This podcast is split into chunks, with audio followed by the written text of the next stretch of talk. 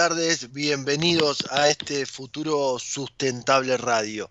Hoy lunes 30 de octubre. Hoy sería el cumpleaños de Diego Armando Maradona, esa gran figura del deporte, un personaje controvertido, pero uno de los jugadores más grandes del mundo.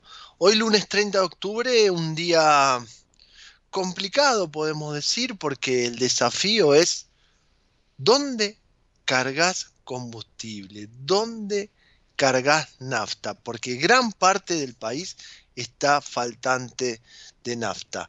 Esto se debe a, según lo que nos dicen especialistas, a consumos importantes que se dieron la semana pasada por el fin de semana largo, se debe a que el agro también tiene un- una levantada, digamos, de consumo por las cosechas y además porque hubo una parada de una de las refinerías programadas, en lo cual produce una pequeña baja. Lo que pasa que lo que dicen distribuidores y estacioneros es que subió el consumo. Y en esto podemos decir también que salió a hablar el candidato y ministro de Economía Sergio Massa aclarar que si el martes no se regulariza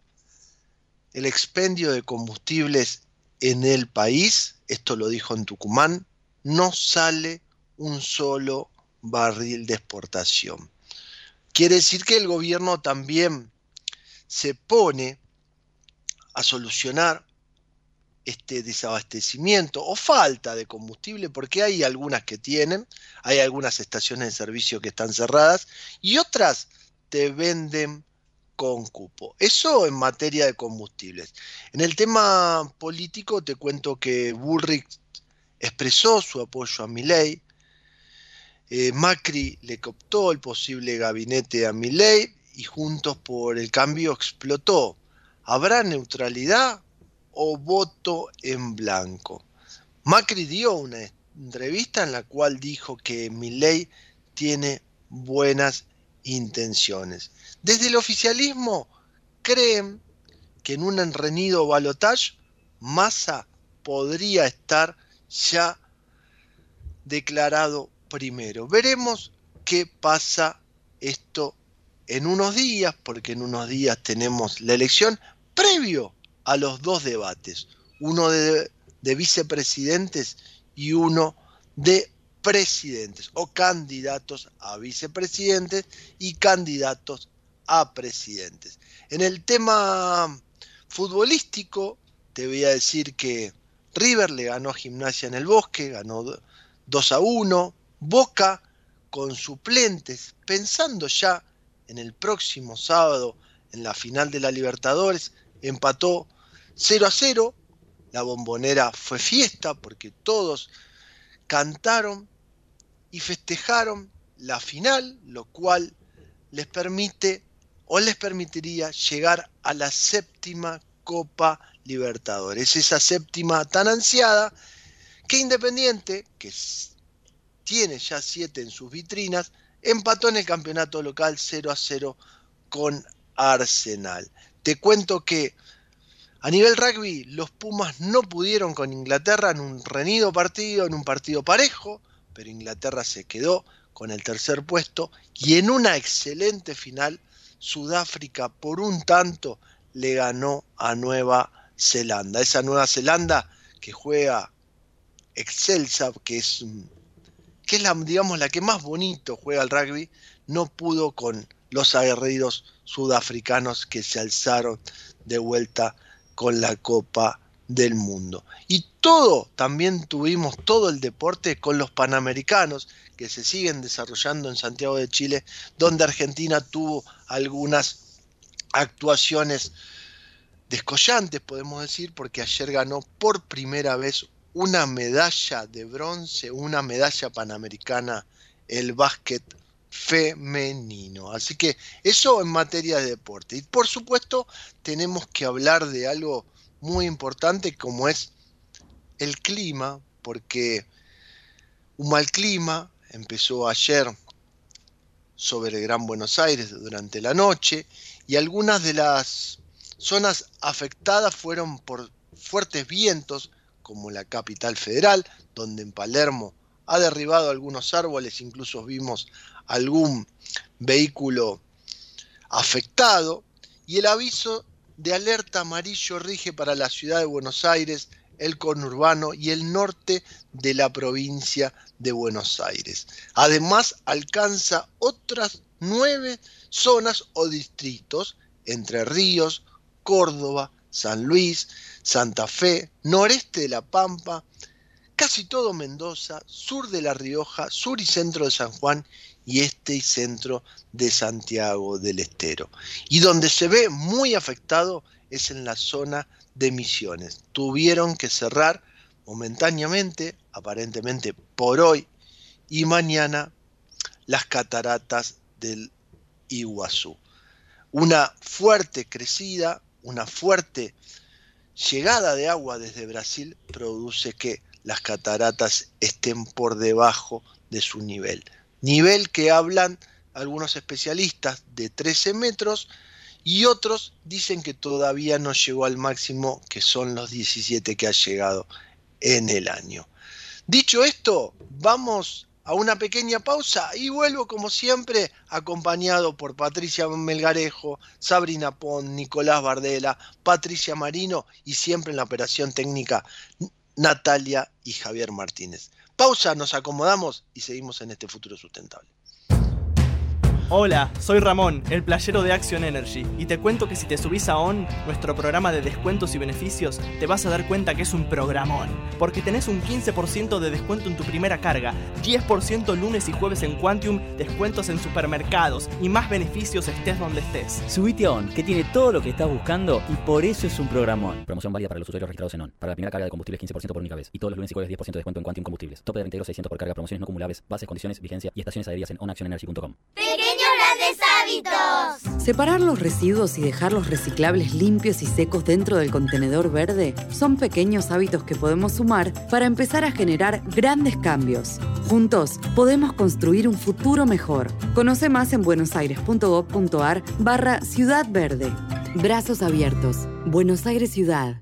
Todos los días tomamos miles de decisiones. Las más importantes son las que tomamos cuando pensamos en los demás. En Bayer, innovamos para que cada día podamos tomar más y mejores decisiones para cuidar nuestra salud y cosechar un futuro más sustentable. Y eso es bueno. Bayer, cuidemos lo bueno. ¿Estás por viajar? No importa dónde vayas. Disfruta desde que llegas al aeropuerto. Aeropuertos Argentina 2000 te espera con distintas opciones para darte un gustito. Wi-Fi libre y gratuito, opciones de estacionamiento y mucho más. Aeropuertos Argentina 2000.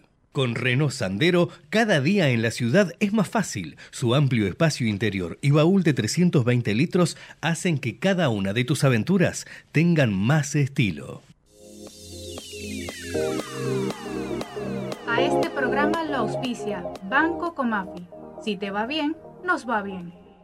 ¿Sabías que todos los accidentes por inhalación de monóxido de carbono son evitables? Chequea que la llama de tus artefactos sea siempre azul. No olvides ventilar los ambientes de tu hogar todos los días, verificando que las rejillas cuenten con salida al exterior y las ventilaciones no estén tapadas ni sucias. Y controla las instalaciones internas con un gasista matriculado. Con estos consejos, proteges a tu familia. Metrogas, damos calor. Referencia en la gestión optimizada del agua, de la energía y los residuos. Veolia está comprometida en la lucha contra el cambio climático. Veolia innova para desarrollar el acceso a los recursos, preservarlos y renovarlos, en el agua, la energía y los materiales provenientes de los residuos, recuperando y valorizando aquellos que han perdido vida útil. Veolia desarrolla soluciones a medida para las ciudades y las industrias y contribuye a producir nuevos recursos.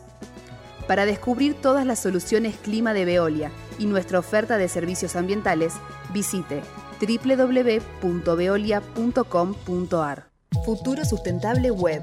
Toda la información online en www.futurosustentable.com.ar.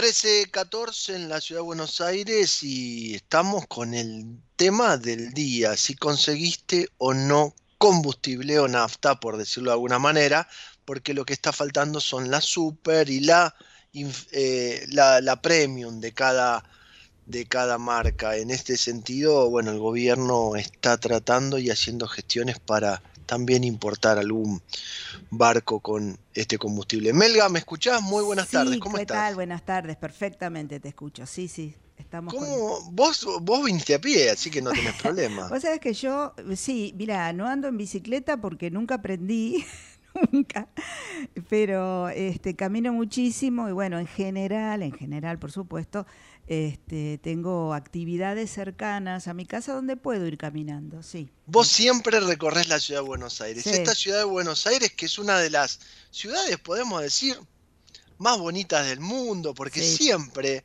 uno habla de la belleza de Buenos Aires, pero también tiene que hablar de la Buenos Aires o ciudad verde, como el gobierno la impulsa, porque es una de las ciudades que a nivel sustentabilidad, a nivel ambiental, siempre está reconocida entre las mejores o entre los primeros puestos del mundo. Y en este caso, Holcim y Bloomberg Media reconocieron a la ciudad de Buenos Aires por su compromiso con la economía circular. Por eso vamos a hablar con Analía Flores, jefa de gabinete de la Dirección de Reciclado y Economía Circular. Analía, muy buenas tardes. La Melga y Pablo Gao te saludan. ¿Cómo estás? Hola, buenas tardes, ¿cómo están? Muy bien por acá. Gracias por atendernos y contanos un poco qué significó para la ciudad de Buenos Aires este reconocimiento y ser incluida por primera vez en esto del barómetro de ciudades circulares. Bueno, imagínate, es una alegría y es, es, es- la verdad que también es un, un reconocimiento del trabajo que desde hace muchos años se hace en el gobierno de la ciudad con respecto a la circularidad.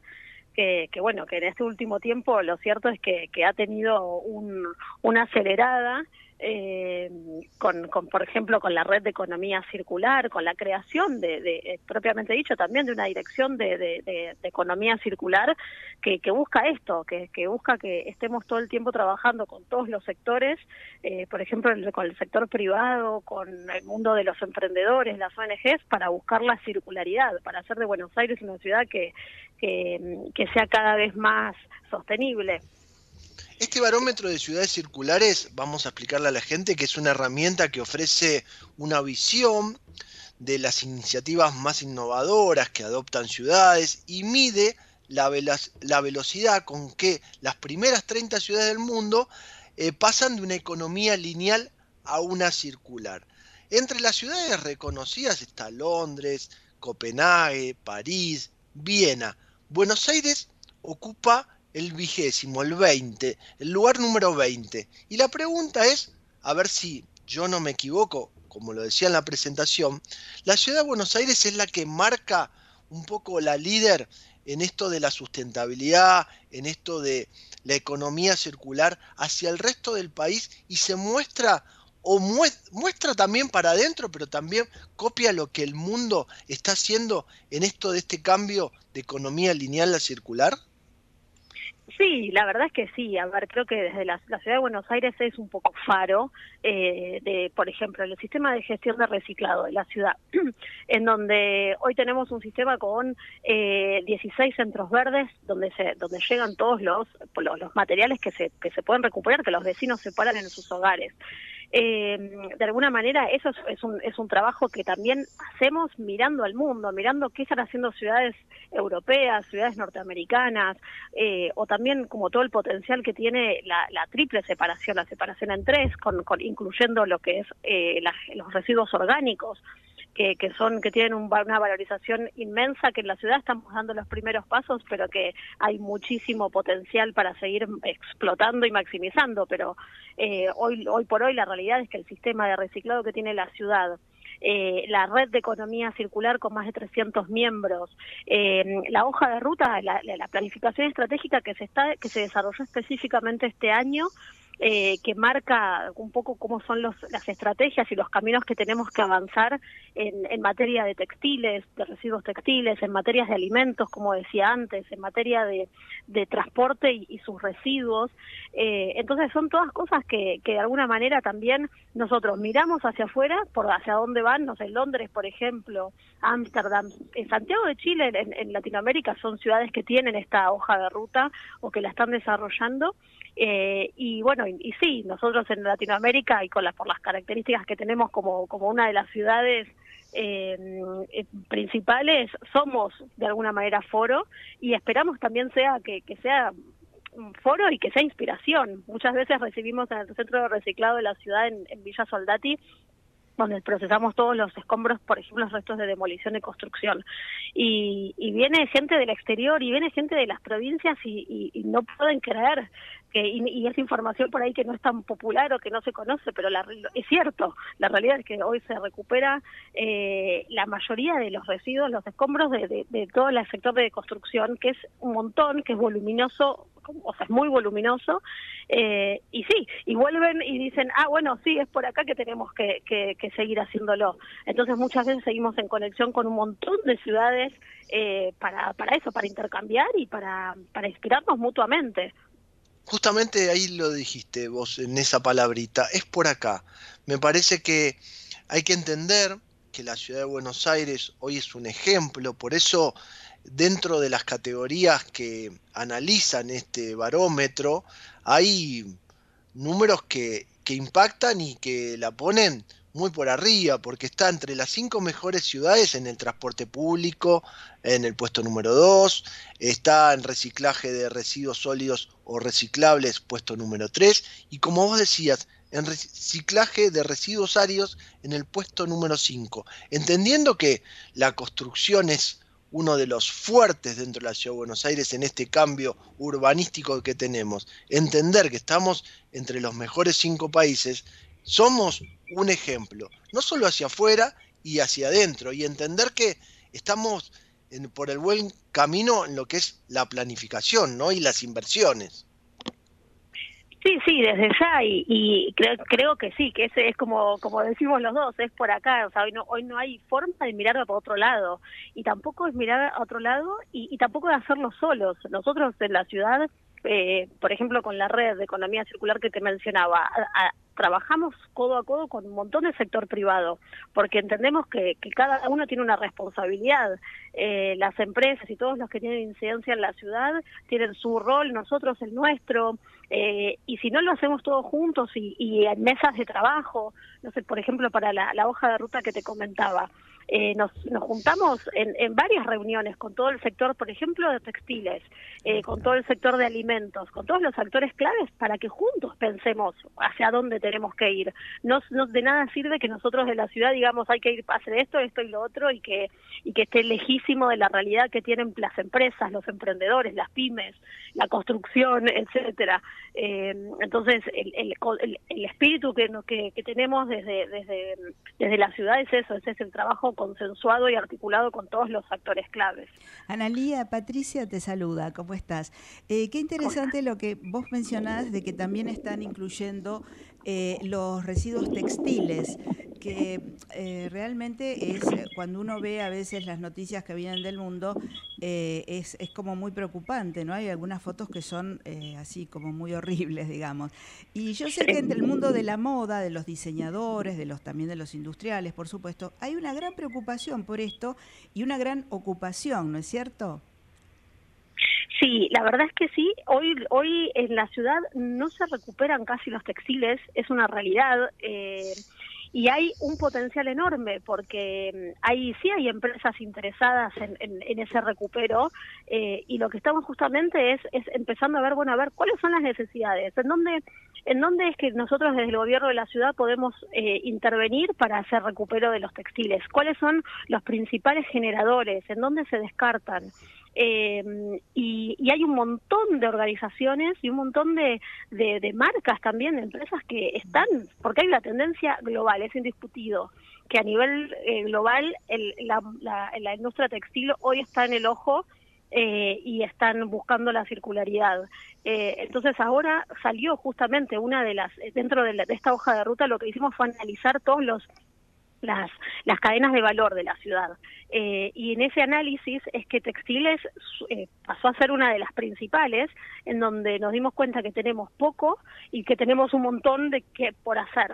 Eh, y, y, justamente los principales lineamientos que, surgieron de estas mesas en, en, una hoja de ruta que será publicada a principios de, del 2024 eh, es, justamente decir, bueno, cómo podemos trabajar juntos, cómo podemos regular, cómo podemos incentivar el recupero, eh, quiénes Justa, tienen que hacer las Justamente ahí quería para llegar esto? a esa pregunta, Analia, perdona que te interrumpa. Vos hablás de cómo llegar y cómo llegar al objetivo. Y ahí es falta de inversión, falta de conocimiento o también hay que trabajar en un entorno propicio a nivel normativo. Yo creo que es un poco de todo. Yo creo que a nivel normativo es fundamental eh, y también creo que hay mucha desconexión de todos los sectores, de los actores claves. Eh, en la primera reunión que tuvimos con el sector textil, eh, mismo la, la, gente que estaba participando valoraba ya de por sí el encuentro, no, no se juntaban a conversar. Eh, y eso creo que también es lo que nosotros desde el gobierno de la ciudad tenemos como, como una, un fuerte o como algo para destacar, que es que podemos juntar a esos actores y, y, y podemos conversar. Y creo que lo que vos dijiste es un poco de todo, ¿eh? O sea, hoy en, en, en, ese sentido es ni siquiera hay hay hay empresas que están dispuestas a invertir. Hemos encontrado y este último tiempo venimos hablando también con algunas que están sí dispuestas a invertir porque lo necesitan como insumos para su propio para su propia producción. Y para ir cerrando, te, te, corro de los textiles y voy a los áridos y voy a la construcción. Es un sector sí. que está viendo la sustentabilidad eh, como una plataforma para poder comercializar otro tipo de, de, de, edificios o de casas sustentables y también de tener un cuidado en todo lo que es materiales al momento de reciclar y al momento de comprar también, porque hay en otros países del mundo que ya se construye hasta con materiales reciclados, ¿no? Sí, yo creo que todavía hay muchísimo por trabajar en ese sector, hay muchísimo. Eh, yo lo que sí puedo como eh, dar fe es de esta recuperación, que no es menor, de hecho es un montón, eh, de, este recupero de todos los residuos y todos los, lo, lo, lo que se genera eh, y que pueda volver a la industria, pero creo que todavía hay un camino muy largo en, materia de construcción, hay muchísima, sí hay mucha información, hay mucho, eh, pero creo que en las ciudades aún es muy desafiante, ¿no? Los, los, las, la cantidad de gente que vive en la ciudad, la cantidad, la cantidad de gente que ingresa todos los días, hace que el, el, el desafío es muy, muy grande eh, y sí creo que es algo a lo que hay que poner ojo eh, desde ya porque, porque, bueno, sabemos que es una de los de, también de las industrias que la ciudad de Buenos Aires tiene como, como preponderantes, ¿no? Eh, así que creo que ahí todavía hay muchísimo por hacer. Analía, creo lo que, que también va a ser Sí, decime, decime, perdón. No, no, y creo que, que también para nosotros va a ser parte de, de esta hoja de ruta, esta planificación, eh, hacer foco también en lo que es la industria de la construcción. Exactamente. Eh, yo te quería cerrar con esto, que es algo que siempre digo, cuando hay un reconocimiento, cuando hay un premio, quiere decir que uno va por el camino indicado, quiere decir que valida lo que está desarrollando y me parece que en eso se resume este premio recibido por el gobierno de la ciudad, donde Holcim y Bloomberg Media reconocieron el compromiso por la economía circular, pero como vos decías, hay mucho trabajo por delante porque todavía es como que estamos transitando esta nueva etapa de la economía circular, ¿no? Sí, totalmente. Es el, el nuevo paradigma que, que se nos presenta, que es posible, pero que, que bueno, que hay que transitar eh, a paso firme. Y que Buenos Aires no está fuera, así que eso es buenísimo. Analía, un gusto tenerte nuevamente y hablaremos en la próxima. Dale, cómo no, muchas gracias a ustedes. Que tengan buen Hasta día. luego. Y era Analía Flores, jefa de gabinete de dirección de reciclado y economía circular del gobierno de la ciudad de Buenos Aires. Melga, la verdad que lo que le decía recién, un, premio, y- sí, merecido, un reconocimiento te inspira para seguir avanzando, pero también te valida lo que venís realizando. Y es bueno entender que la ciudad de Buenos Aires entra- está entre las primeras del mundo y entender que tenemos ciertos eh, programas como el de reciclaje de residuos sólidos o reciclables o el de áridos que están entre los mejores del mundo, ¿no? Sí, la verdad que sí es un orgullo y es un poco también es un orgullo para, para los vecinos, para los que vivimos acá también, porque eh, respondemos, ¿no es cierto? Porque no se puede recibir un reconocimiento solamente por lo que es la gestión, sino hay ese apoyo de los vecinos que, que acatan, digamos, de alguna manera, que entienden cuál es el esfuerzo que se está haciendo todos los días. Sí, yo siempre digo que hay que visibilizar estas cosas, por eso recién hablábamos con Analía esto de mostrar y entender que, que este es el camino, que hay que pasar de una economía lineal a una circular, que no es fácil, porque también lo hablábamos recién, hay inversiones, hay que acompañarlo con normativa, y en un momento donde la economía tal vez no ayuda, a veces cuesta un poquito más desarrollar esto. Pero lo bueno es que se avanza y ese es el camino. Vamos a ir a una pequeña pausa y seguimos en este futuro sustentable.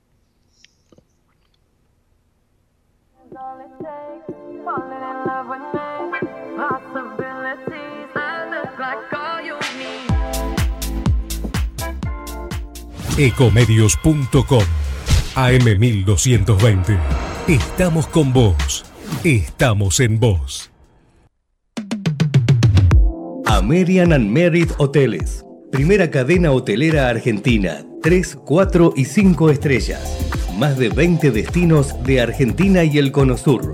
Aprovecha el código promocional Puro Branding con el 10% de descuento para los hoteles American Córdoba Park, American Executive Córdoba, American Buenos Aires Park, Merit San Telmo y American Executive Mendoza Hotel hasta fin de año. No válido para fines de semana largos. American and Merit Hoteles.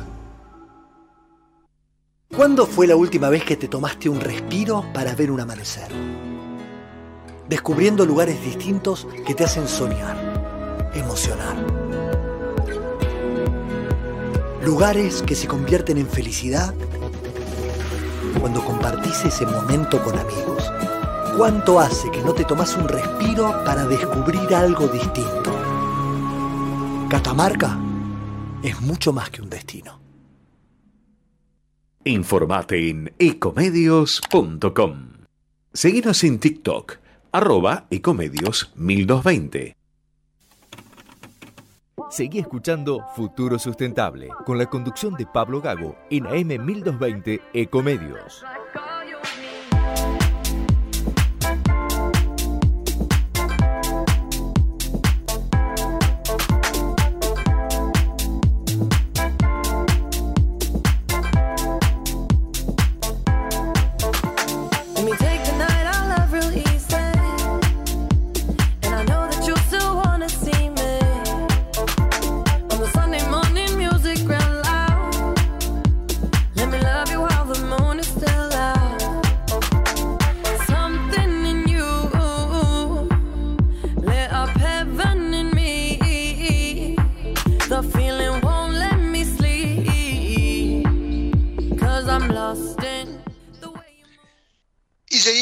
En este futuro sustentable, ya ha pasado la primera media hora de programa. Así es. Melga, ¿sabes de qué me olvidé antes de pasar al tema internacional y mientras la operadora trata de conectarnos con Patricia Marino? Me olvidé comentarte algo en el tema internacional, que sería la primera vez que un futbolista puede ganar un balón de oro no estando jugando en Europa. Y este sería Lionel Messi, que sería el octavo, balón de oro, que eso va a pasar en minutos. En minutos, entrega de premios y posiblemente Messi sea coronado con su octavo balón. ¿Por qué? Hay que recordar, juega en el Inter de Miami, aunque jugó la primera parte del año en el Paris Saint Germain.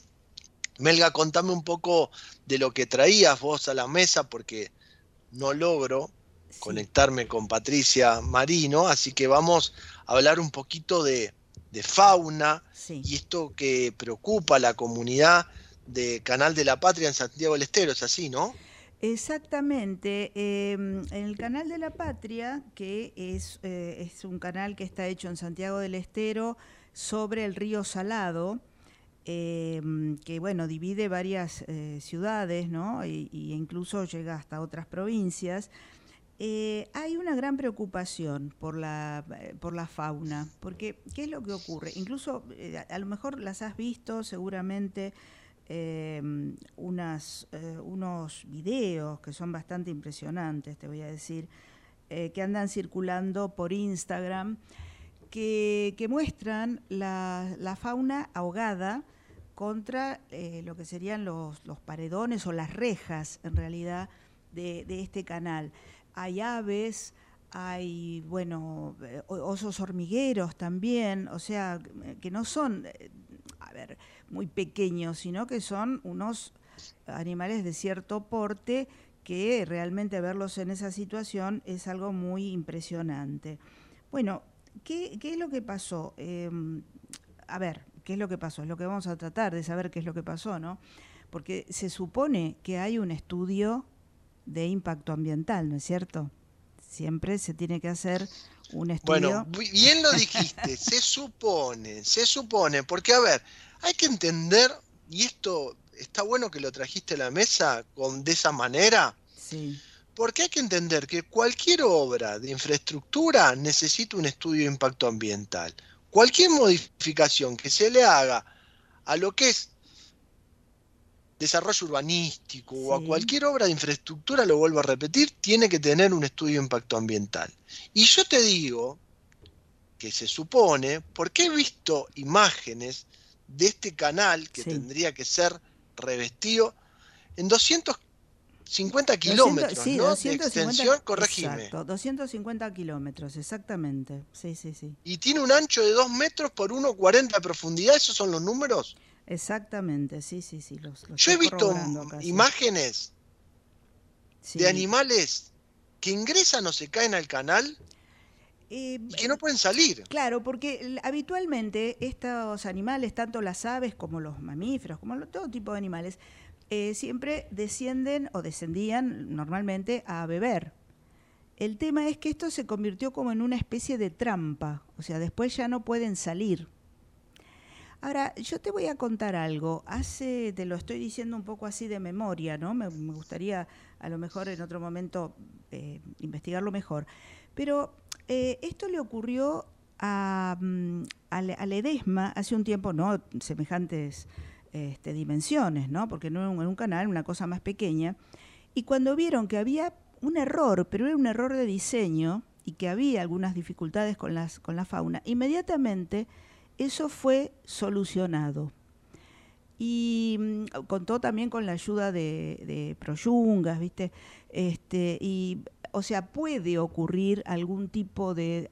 A ver, eso te estoy hablando fue hace mucho tiempo, o sea, podría haber ocurrido. Claro, pero cuando Ya hay ahora- un error de diseño, ahora- tal vez puede ser hasta a- un ac- podemos llamarlo tipo un accidente. Bueno, ¿Por qué? y fue. Porque fue sí. accidentalmente el error de diseño y accidentalmente hay eh, un incidente con, un, con un animal. Pero en este caso estamos hablando de la preocupante pérdida de osos hormigueros, pecaríes, eh, Pumas. zorros grises, animales domésticos también. Claro, porque puede pasar un perro, un gatito que mm, se acerca a tomar agua. O sea, vos sabés que en esa zona son domésticos, tienen dueño, pero bueno, andan por allí libremente.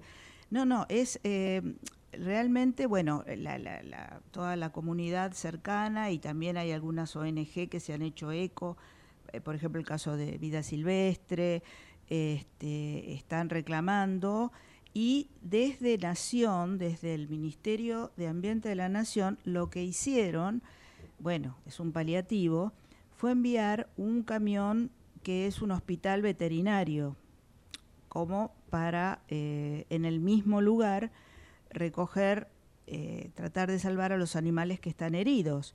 Pero te imaginas que no, eso es, digamos, no, es, es- ya no, no es preventivo, digamos, bueno, no, es lo no, que no, se puede, es esto es, un paliativo, en fin. es un paliativo y además, vuelvo a insistir, este canal tiene una extensión de 250 es kilómetros enorme, claro. y algunos especialistas, como vos decís, hablan de que el canal de la patria resulta una verdadera trampa ecológica que impide el desplazamiento de la fauna y además impide también la convivencia de estos animalitos, porque muchos se encuentran que al querer ir a tomar agua, como vos decís, o al querer atravesar este canal, mueren ahogados. Claro. Estamos hablando de un metro quedan- cuarenta de Porque quedan ¿no? atrapados, exactamente. Quedan sí, atrapados. quedan atrapados. Este, así que no hay, no hay forma, digamos, de, de- porque vos decir, bueno, eh, un ave puede salir, puede un pato, porque también hay patos silvestres, pero no, quedan atrapados. Entonces ahí es cuando se ahogan, porque ni siquiera pueden llegar a nadar o a volar, porque eh, justamente eso se ve muy bien en las fotos, por eso decía que circulan, bueno, nosotros lo, lo hemos publicado también, este, incluso hay videos que están circulando en Instagram que son muy impresionantes. Porque Eh, después está lo otro, Melga, perdón que te sí, sí, interrumpa. decime. Es, eh, está lo otro. Entendemos que hay paliativos, pero también desde el gobierno de la provincia de Santiago del Estero tendrían que poner a disposición un equipo de rescatistas profesionales capacitados. Y yo entiendo, y conociendo un poco y recorriendo este tema, que no sé si todas las provincias tienen este tipo de profesionales capacitados en el manejo de fauna silvestre y si cuentan con equipos de veterinarios con experiencia también en fauna silvestre.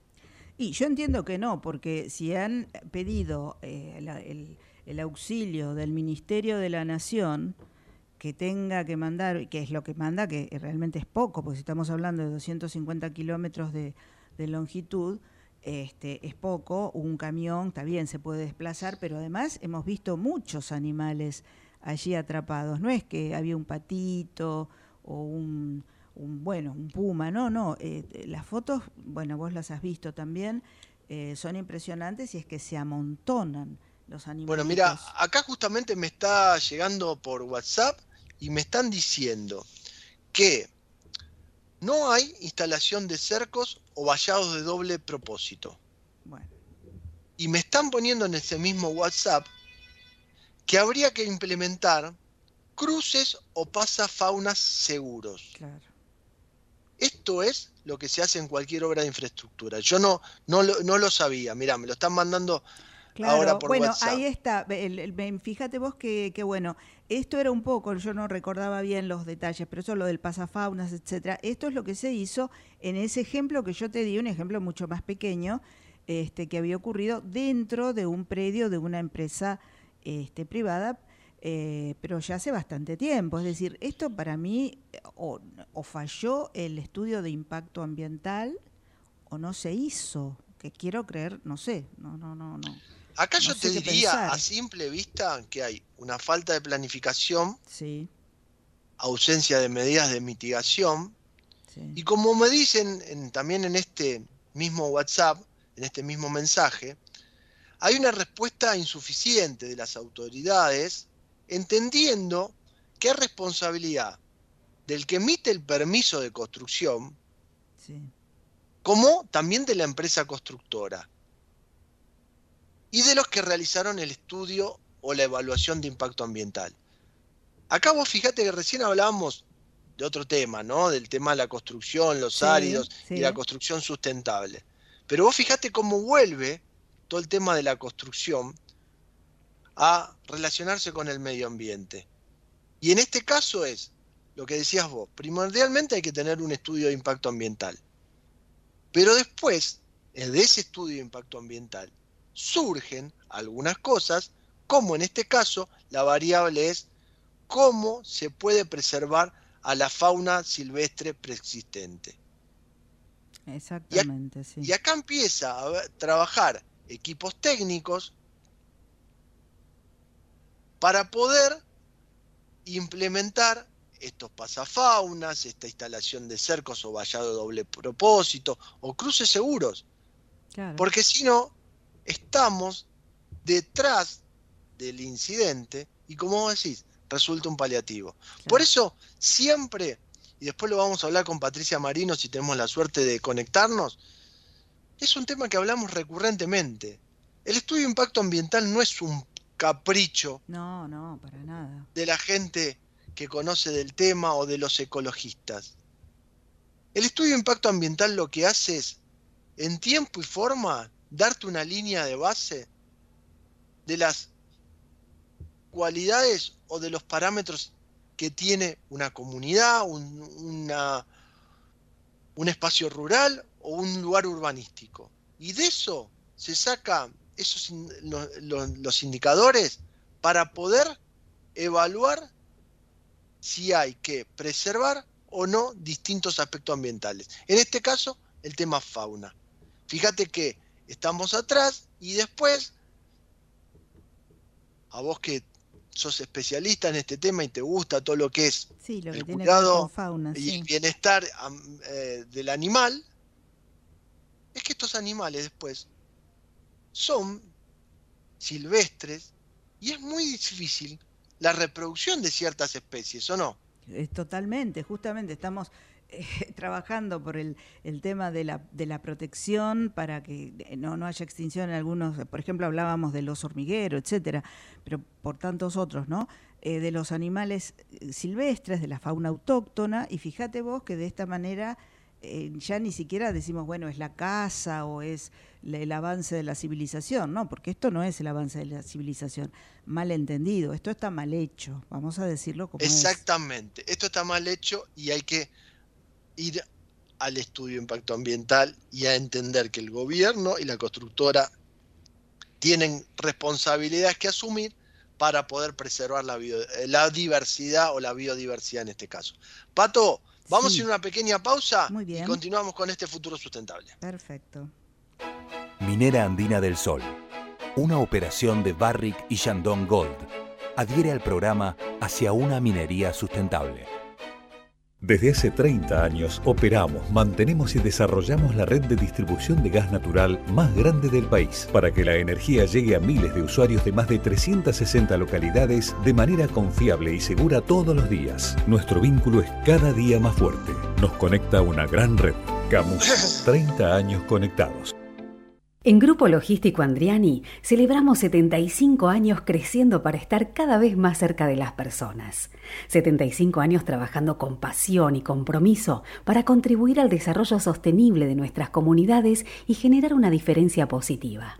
Hoy invertimos más que nunca en el desarrollo de tecnología para evolucionar en la forma de hacer logística y seguir llegando a cada rincón del país.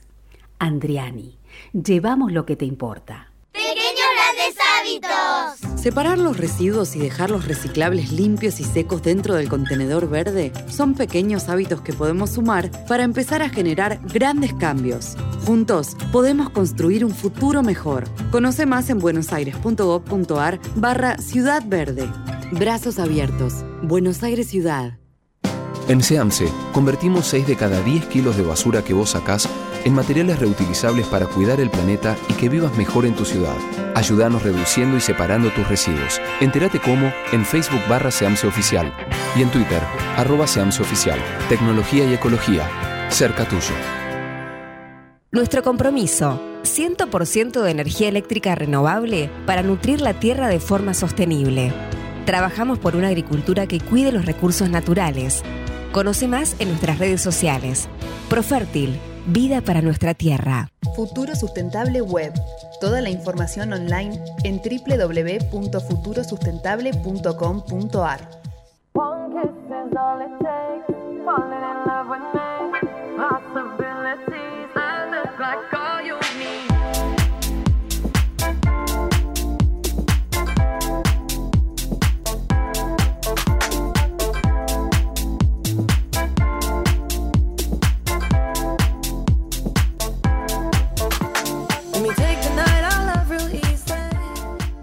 Seguimos en este futuro sustentable y hablábamos recién de la inacción, en el caso de la provincia de Santiago del Estero, y también las responsabilidades. Pero cuando hablamos de inacción y responsabilidades, también tenemos que hablar de lo que pasa en el mundo, por eso vamos a hablar con Patricia Marino. Hola Patito, ¿cómo estás?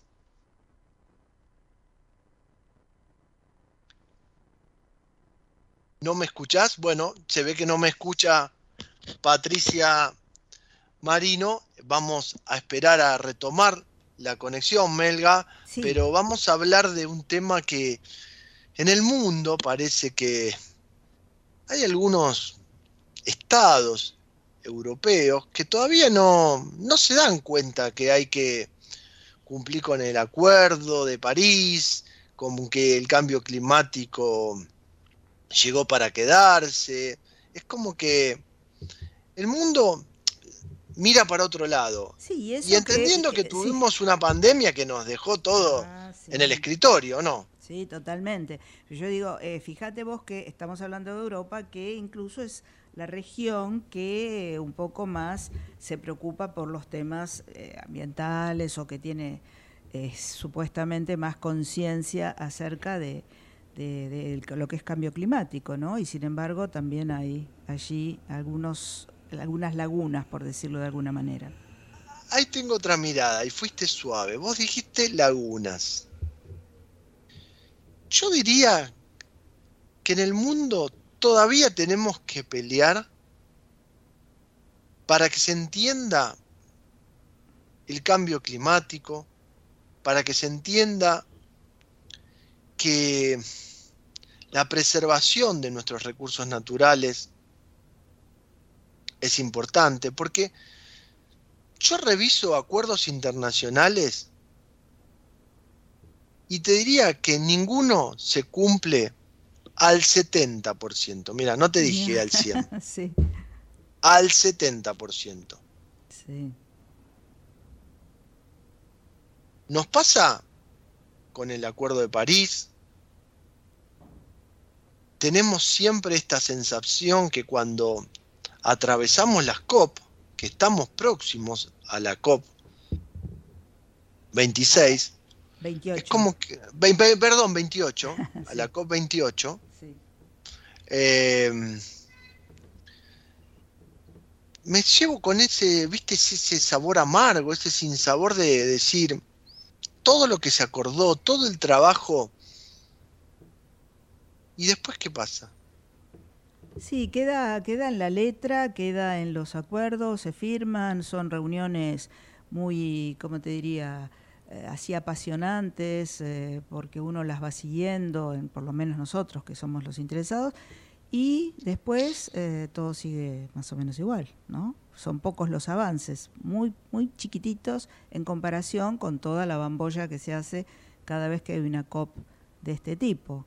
A veces eh, son más, es más el activismo que hay alrededor, que ya prácticamente es folclórico, que la, la realidad. Y algún, los primeros días van algunos personajes importantes de la política mundial, van, dan algún discurso así muy acalorado, algunos, otros más suave, y se van y después todo, o sea, siguen trabajando, porque una vez que ellos se van, que son los que, digamos, eh, salen en la tapa de los diarios, siguen trabajando después los equipos técnicos, por supuesto. La tapa de los diarios es la foto, para que entienda la gente, sí. ¿no? Los que se sacan la foto, ¿no? Exacto. Porque, a ver, Pero bueno, Ay- ayer lo, mm, lo discutía con gente que no está en la comunicación y que justamente estábamos en un- una reunión informal, como se dice a veces en un- una reunión o un asado de quincho, ¿viste? Como dicen algunos sí, como colegas. en el ámbi- ámbito, sí.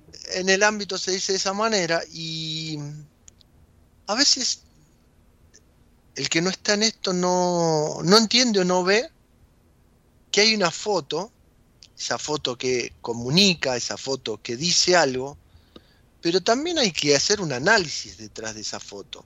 Por eso yo digo que cuando hablamos de cambio climático y hablamos de la COP, tenemos que hablar qué hay detrás de esa foto. Porque la COP o la reunión de gobiernos Sí. es una foto pasajera, es una foto del instante, Sí. donde hay gobiernos que después están o no al frente de cada país. Lo que acá tenemos que discutir es qué hacen los equipos técnicos, eh, por eso hay distintas COP después de mesas técnicas, Sí. pero también la responsabilidad que tienen estos estados. Sí, y algunos más que otros, ¿verdad? Porque, eh, digamos, hay estados que tienen un desarrollo más importante y, digamos, que vienen contaminando desde hace mucho y ahora tienen como los medios, por supuesto, y la tecnología como para trabajar de otra manera, evitarlo, y cuando salen de su propio espacio y van a trabajar a otros eh, continentes más pobres, tienen, sería interesante que mantengan los mismos estándares, ¿no? Fíjate que no, no la logro conectar a Patricia Marino, no, la producción está tratando y hago- tiene un corte de luz Sí. en la zona, entonces Complicado. está complicada con la conexión.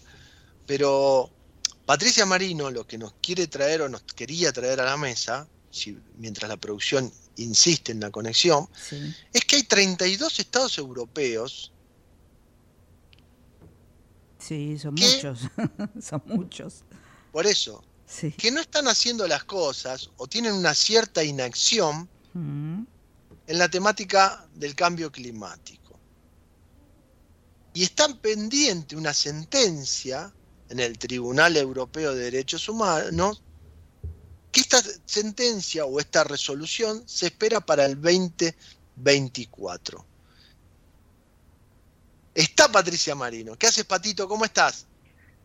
Hola Pablo, hola la mesa, Por oyentes. fin, por fin hemos logrado la conexión y estaba en la introducción de que hay 32 estados europeos que tienen una inacción en tema cambio climático que se espera una resolución del Tribunal Europeo de Derechos Humanos para el 2024. Contanos qué es este litigio, si es importante, no importante. Eh,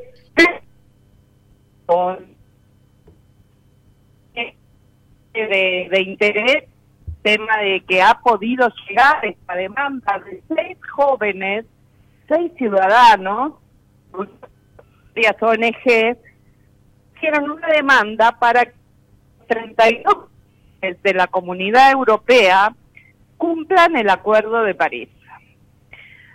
Y realmente lo llamativo de todo esto es el Tribunal eh, Superior Europeo de los Derechos Humanos, o sea que ha pasado toda la para ser tratado eh, en ese tribunal y que debiera de principios del 2024 tomar resolución. Y acá lo interesante, Pablo, es destacar el poder del joven, del ciudadano común, mayor, menor, no importa, pero la, la- lo que sí este, se destaca es todo ese esfuerzo que, que hicieron, que movilizaron estas organizaciones junto a estos seis jóvenes para que esto llegara finalmente a tribunales. Recordemos este momento, este tribunal, que es humanos, tiene con esta causa, como no tengo luz, lamentablemente no puedo acceder a la computadora. Pato, Pato, te, te estoy perdiendo. Sí. Justo hablábamos que tenías un problema de, de comunicación. A ver, te estás moviendo. eh, si te No, estoy quieta, dura, dura, estoy dura. Ahora, te- bueno, me decías que este tribunal Claro, eh, tomó la causa y esto ya de por sí, Pablo, es algo eh, súper interesante para tener en cuenta de que las causas de contra el cambio climático eh, son de interés para la justicia. ¿no? Recordemos también eh, lo que pasó en Holanda cuando un grupo que, si mal no recuerdo, también hizo una demanda para que Holanda eh, París y que este grupo que mal y ahora en este momento el superior de derechos Pato, te eh, estoy- no te te estoy perdiendo ¿Me con el, con el retorno. Te estoy perdiendo con el retorno, pero igual, a ver, vamos a tratar de recapitular un poquito esto. Estos 32 estados que están mostrando una inacción son eh, sentenciados por el Tribunal de- Europeo de Derechos Humanos. Se espera la resolución para el 2024. Esto a través de una demanda de seis jóvenes portugueses. Corregime, ¿es así? Es perfecto. Seis jóvenes portugueses. Yo lo que digo, y acá vamos a ir tratando, pobre, porque tengo una muy mala conexión, de cerrar el tema, es que con esta eh, demanda de estos jóvenes y con esta sentencia, o este, digamos, litigio que todavía hay que resolver sobre el cambio climático, podría marcar jurisprudencia. ¿Por qué? Porque si en el 2024 a estos 32 estados europeos se los declara culpables de inacción frente a la crisis de cambio climático, lo Tal voy a cual. decir en argento, no hay más joda con el Acuerdo de París. Tal cual, Pablo. Por eso es muy importante esta noticia que prácticamente ni aparece en los medios, eh, porque realmente va a marcar un hito. Y todos esperan que, re- o que o que negocien cómo van a cumplir el acuerdo o que realmente se expidan a favor de esta demanda, ¿no? Y acá marca otra, otra cosa también, que bueno, viste lo que, lo que comentábamos con la Melga y que siempre reclamamos contigo, es que la foto ya no tiene que ser una foto. Basta del Obvio. comunicado, sino ir a la acción. Y la acción hoy tendría que ser penada. Por eso es muy importante esta denuncia realizada por estos seis jóvenes, que ha llegado a tener una sentencia pendiente en el Tribunal Europeo de Derechos Humanos, porque si hay resolución en el 2024, esto marcaría un antes y después de lo que se firma, se cumple. No, tal cual, tal cual. Tal cual, Pablo. Por eso es que le damos enorme importancia a esta noticia que, bueno, puede tener o no un final feliz, pero sin ninguna duda el tema captó la atención del Tribunal Superior de los Derechos Humanos y hay que meterse con 32 estados europeos. Es una demanda gigante, Pablo, porque estas dos que tienen del mismo tenor son apenas contra eh, una creo que es Suiza y otra creo que es Italia, pero con toda la comunidad europea. Yo te diría que serían los primeros 32 que se cuidan, porque después vendrían en la cola unos cuantos más, ¿no? Sí, duda, sin duda. Este, así que es un caso que lo vamos a ir siguiendo, por supuesto no vamos a tener noticias en lo inmediato, pero bueno, quizás para febrero haya algo, vamos, que sin duda es tema, eh, mucho interés. Tenelo ahí, seguimos con este tema, seguilo Pato, gracias por el contacto en este problemático No, lunes lamento, 30 de octubre, sí, pero hemos tenido sí. la noticia. Bueno, un, un beso a todos.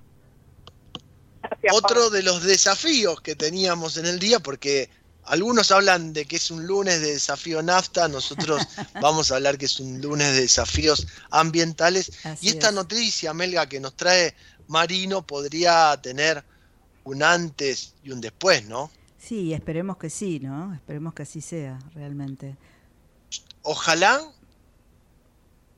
Sí, hagan justicia y ojalá sienten ese precedente para que no sean solamente 32 estados.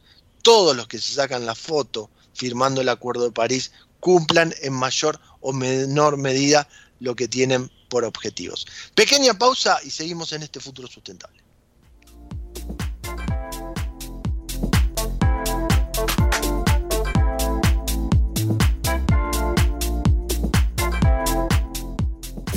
Desde Buenos Aires, transmite LRI 224, AM 1220, Ecomedios.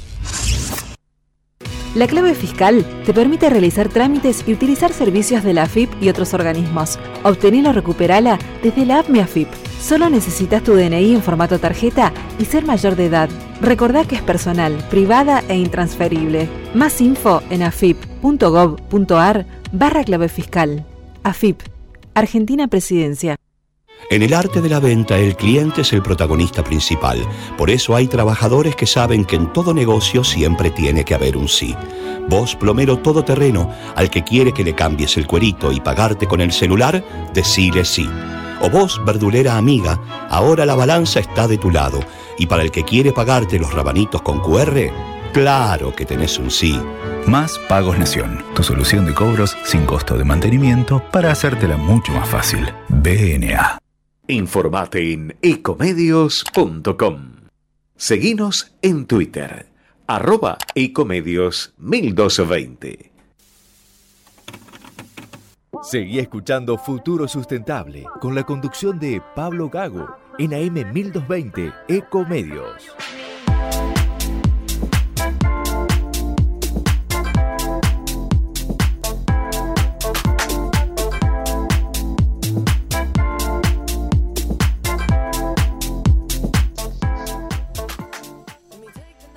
Seguimos en este futuro sustentable 1404 en la ciudad de Buenos Aires, 195 la sensación térmica. Y vamos a hablar de energía, vamos a hablar de sustentabilidad y también de transiciones y metas. ¿Por qué? Porque se va a desarrollar la quinta convención anual Energía para la Sustentabilidad, Transición y- Metas, organizado por la Cámara Empresaria de Medio Ambiente y la Eurocámara Argentina. Por eso vamos a hablar con Gabriel Valerga, el licenciado Gabriel Valerga, presidente de la Cámara Empresaria de Medio Ambiente. Gabriel, muy buenas tardes. Pablo Gau y la Melga te saludan. ¿Cómo estás?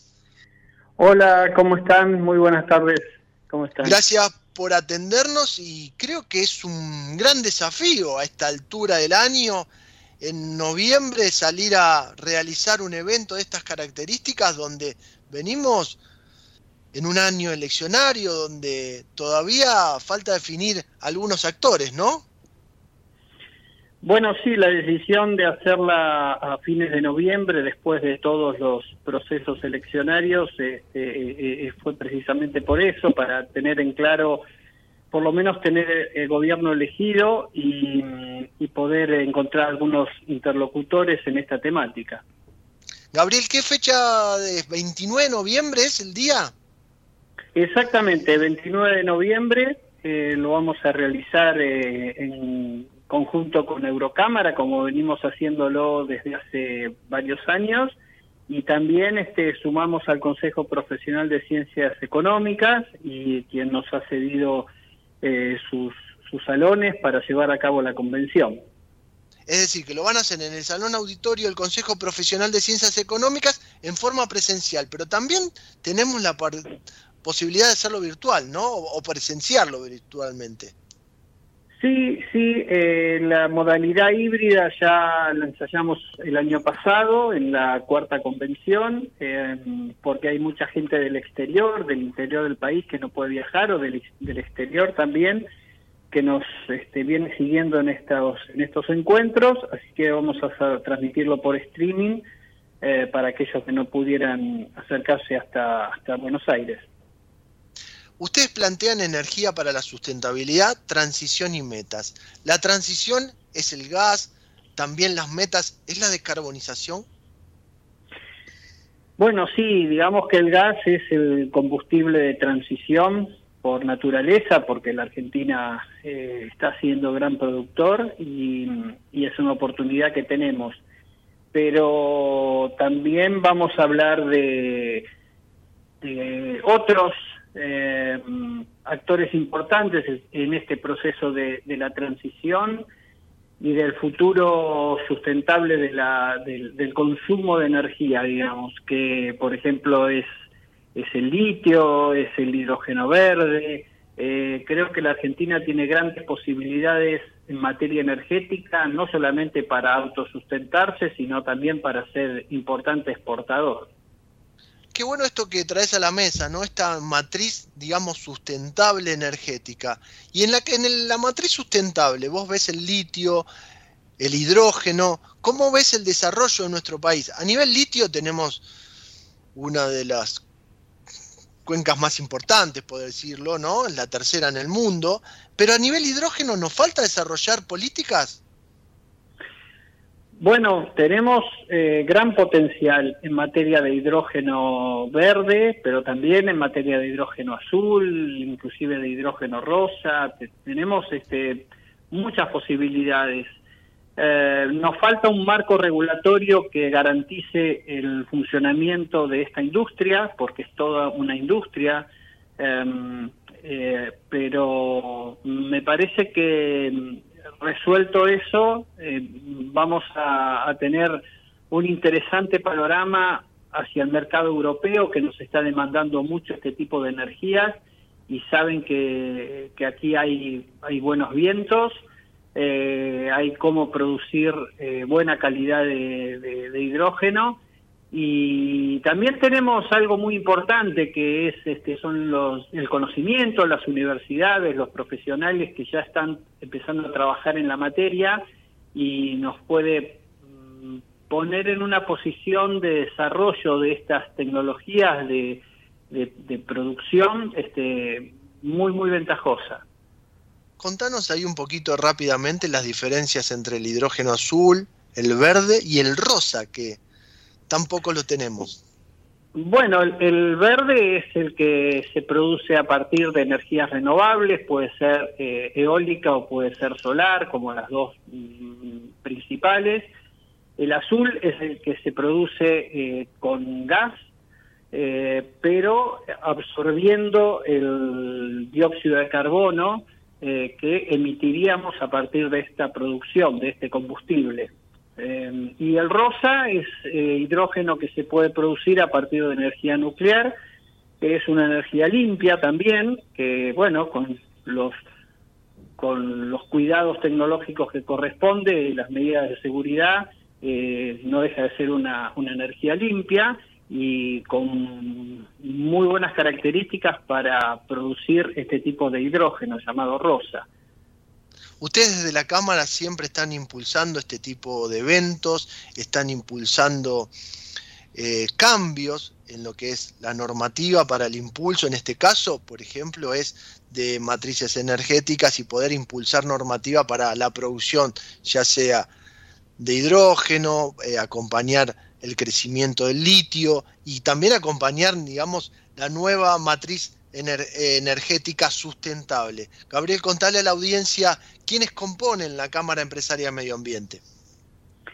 Bueno, la Cámara está compuesta por diferentes socios este, que trabajan en todo lo que es productos y servicios ambientales, eh, mm, consultoras, laboratorios, empresas de ingeniería, eh, estudios eh, legales, eh, en fin, todo lo que tiene que ver con este amplio abanico multidisciplinario que es el ambiente. Y somos una cámara básicamente técnica que trabajamos eh, para mejorar las condiciones eh, de, operación, eh, tanto desde, desde el punto de vista legislativo eh, como, como tecnológico y, y sus monitoreos y todo lo que respecta al, al- al- a que las cosas se hagan, eh, pero que se hagan bien, eh, que la industria se desarrolle, que las actividades económicas que el país necesita se desarrollen, pero con todos los cuidados ambientales del caso. Y bueno, la sustentabilidad es, la palabra clave hacia dónde tenemos que ir, junto con la descarbonización de, de la industria y de la, y de la matriz energética. Gabriel, justamente por qué te preguntaba esto, para que la audiencia lo entienda y también para entender que hay un trabajo a mi criterio faltante a nivel normativo, que la agenda ambiental, legislativa, todavía necesita un cierto trabajo y necesitamos leyes, por ejemplo, humedales, ley de envases, entre otras.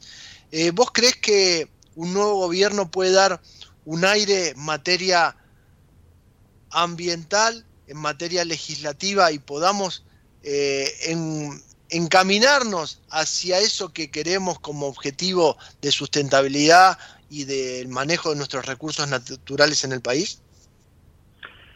Y sí, Pablo, es que creo que no nos queda otra, que tenemos que modernizar nuestra legislación porque además eh, el mundo nos, nos va a pedir esto. O sea, nosotros eh, tenemos que insertarnos en el mundo en esta temática también y además ten- teniendo la posibilidad de ser proveedores de energía, e inclusive necesitamos mm, ayornar nuestra legislación. Hay, hay de base este, mm, cierta legislación de buena calidad, pero hay, hay que modernizarla. Hay nuevos conceptos, hay nuevos elementos que hay que tener en cuenta, eh, especialmente en todo lo que tiene que ver con energía y con sustentabilidad de los procesos. Eh, desarrollarnos en un, en un medio eh, que nos permita digamos este tener tener un futuro previsible no o sea eh, eh, eh, hoy hoy en día ya se discuten otros temas de los que se discutían en la década del 90 cuando se hizo la mayor parte de nuestra legislación ambiental con lo cual este tenemos que hacerlo sí o sí no no nos va a quedar otra Sí, hay que acompañar esos avances. Por eso también, y esto corre a nivel personal mío, a nivel energético, sea quien sea el candidato que gane, no habría grandes cambios. El gran interrogante hoy es qué pasaría con el ambiente. Pero bueno, eso es para otra discusión, Gabriel. Bueno, eh, sí, por supuesto. El, el- La vamos, la lo vamos temática. a discutir post elecciones porque además ahí ya con, con presidente puesto vamos a ver qué pasa a nivel ambiental, que es el gran interrogante. Por lo, por lo pronto, la cita es el 29 de noviembre en el Salón Auditorio del Consejo Profesional de Ciencias Económicas se desarrolla la quinta convención anual Energía para la Sustentabilidad, Transición y Metas, organizado por la Cámara Empresaria de Medio Ambiente y por la Eurocámara. Más informes www.cámaraambiental.org.ar. ¿Lo dije bien? Perfectamente. Gabriel, nos vemos ahí, seguramente los estaremos acompañando. Abrazo grande. Cómo no, los esperamos. Muchísimas gracias, Pablo, y a todos. Que tengas buena semana. Y era Gabriel Valerga, el presidente de la Cámara Empresaria de Medio Ambiente, que nos contaba de este quinto, de esta quinta convención anual. Melga, Sí, eh, vamos a estar ahí. pero seguro, por supuesto. Vamos a discutir energía, sustentabilidad, transición y metas. Yo se lo decía a Valerga y lo dejé porque lo quise correr de, de la discusión, pero a nivel energético veo que sea el gobierno que sea, no va a haber grandes cambios. Todo el fin de semana estuve pensando qué pasaría a nivel ambiental. ¿Y? Porque por un lado veo continuidad de algunas políticas que son pobres, por decirlo de alguna manera. Y por otro lado veo que no hay mucha presencia en su proyecto del tema ambiental. Pero bueno, lo definirá la gente en las urnas. Vamos a ver si en este debate se charla un poquito del tema, ¿no? Porque pasó así medio de costado en los últimos Que es un buen punto también ese, Claro. porque a ver, fíjate, en el debate de vicepresidente yo te diría que se van a sacar más chispas que en el de presidentes.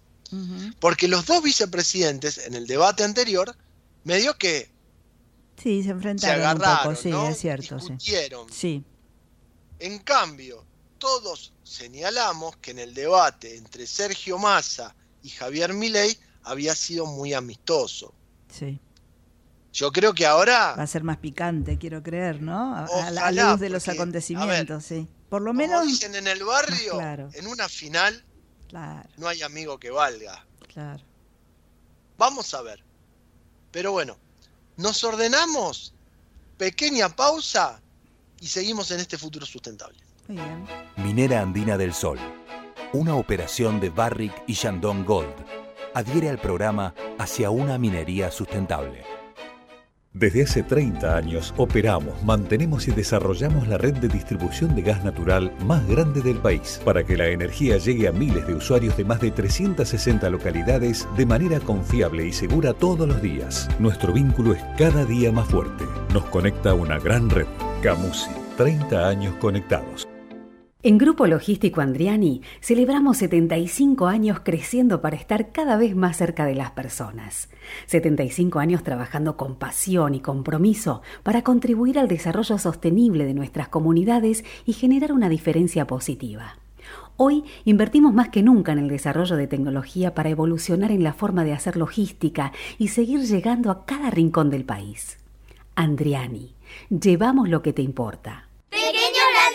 Hábitos. Separar los residuos y dejar los reciclables limpios y secos dentro del contenedor verde son pequeños hábitos que podemos sumar para empezar a generar grandes cambios. Juntos podemos construir un futuro mejor. Conoce más en buenosaires.gov.ar barra Ciudad Verde. Brazos abiertos. Buenos Aires Ciudad. En SEAMSE, convertimos 6 de cada 10 kilos de basura que vos sacás en materiales reutilizables para cuidar el planeta y que vivas mejor en tu ciudad. Ayúdanos reduciendo y separando tus residuos. Entérate cómo en Facebook barra SEAMSE Oficial y en Twitter, arroba SEAMSE Oficial. Tecnología y ecología, cerca tuyo. Nuestro compromiso, 100% de energía eléctrica renovable para nutrir la tierra de forma sostenible. Trabajamos por una agricultura que cuide los recursos naturales. Conoce más en nuestras redes sociales. Profértil, vida para nuestra tierra. Revista Futuro Sustentable, el primer medio gráfico de sustentabilidad en la Argentina. Suscríbete en www.futurosustentable.com.ar. One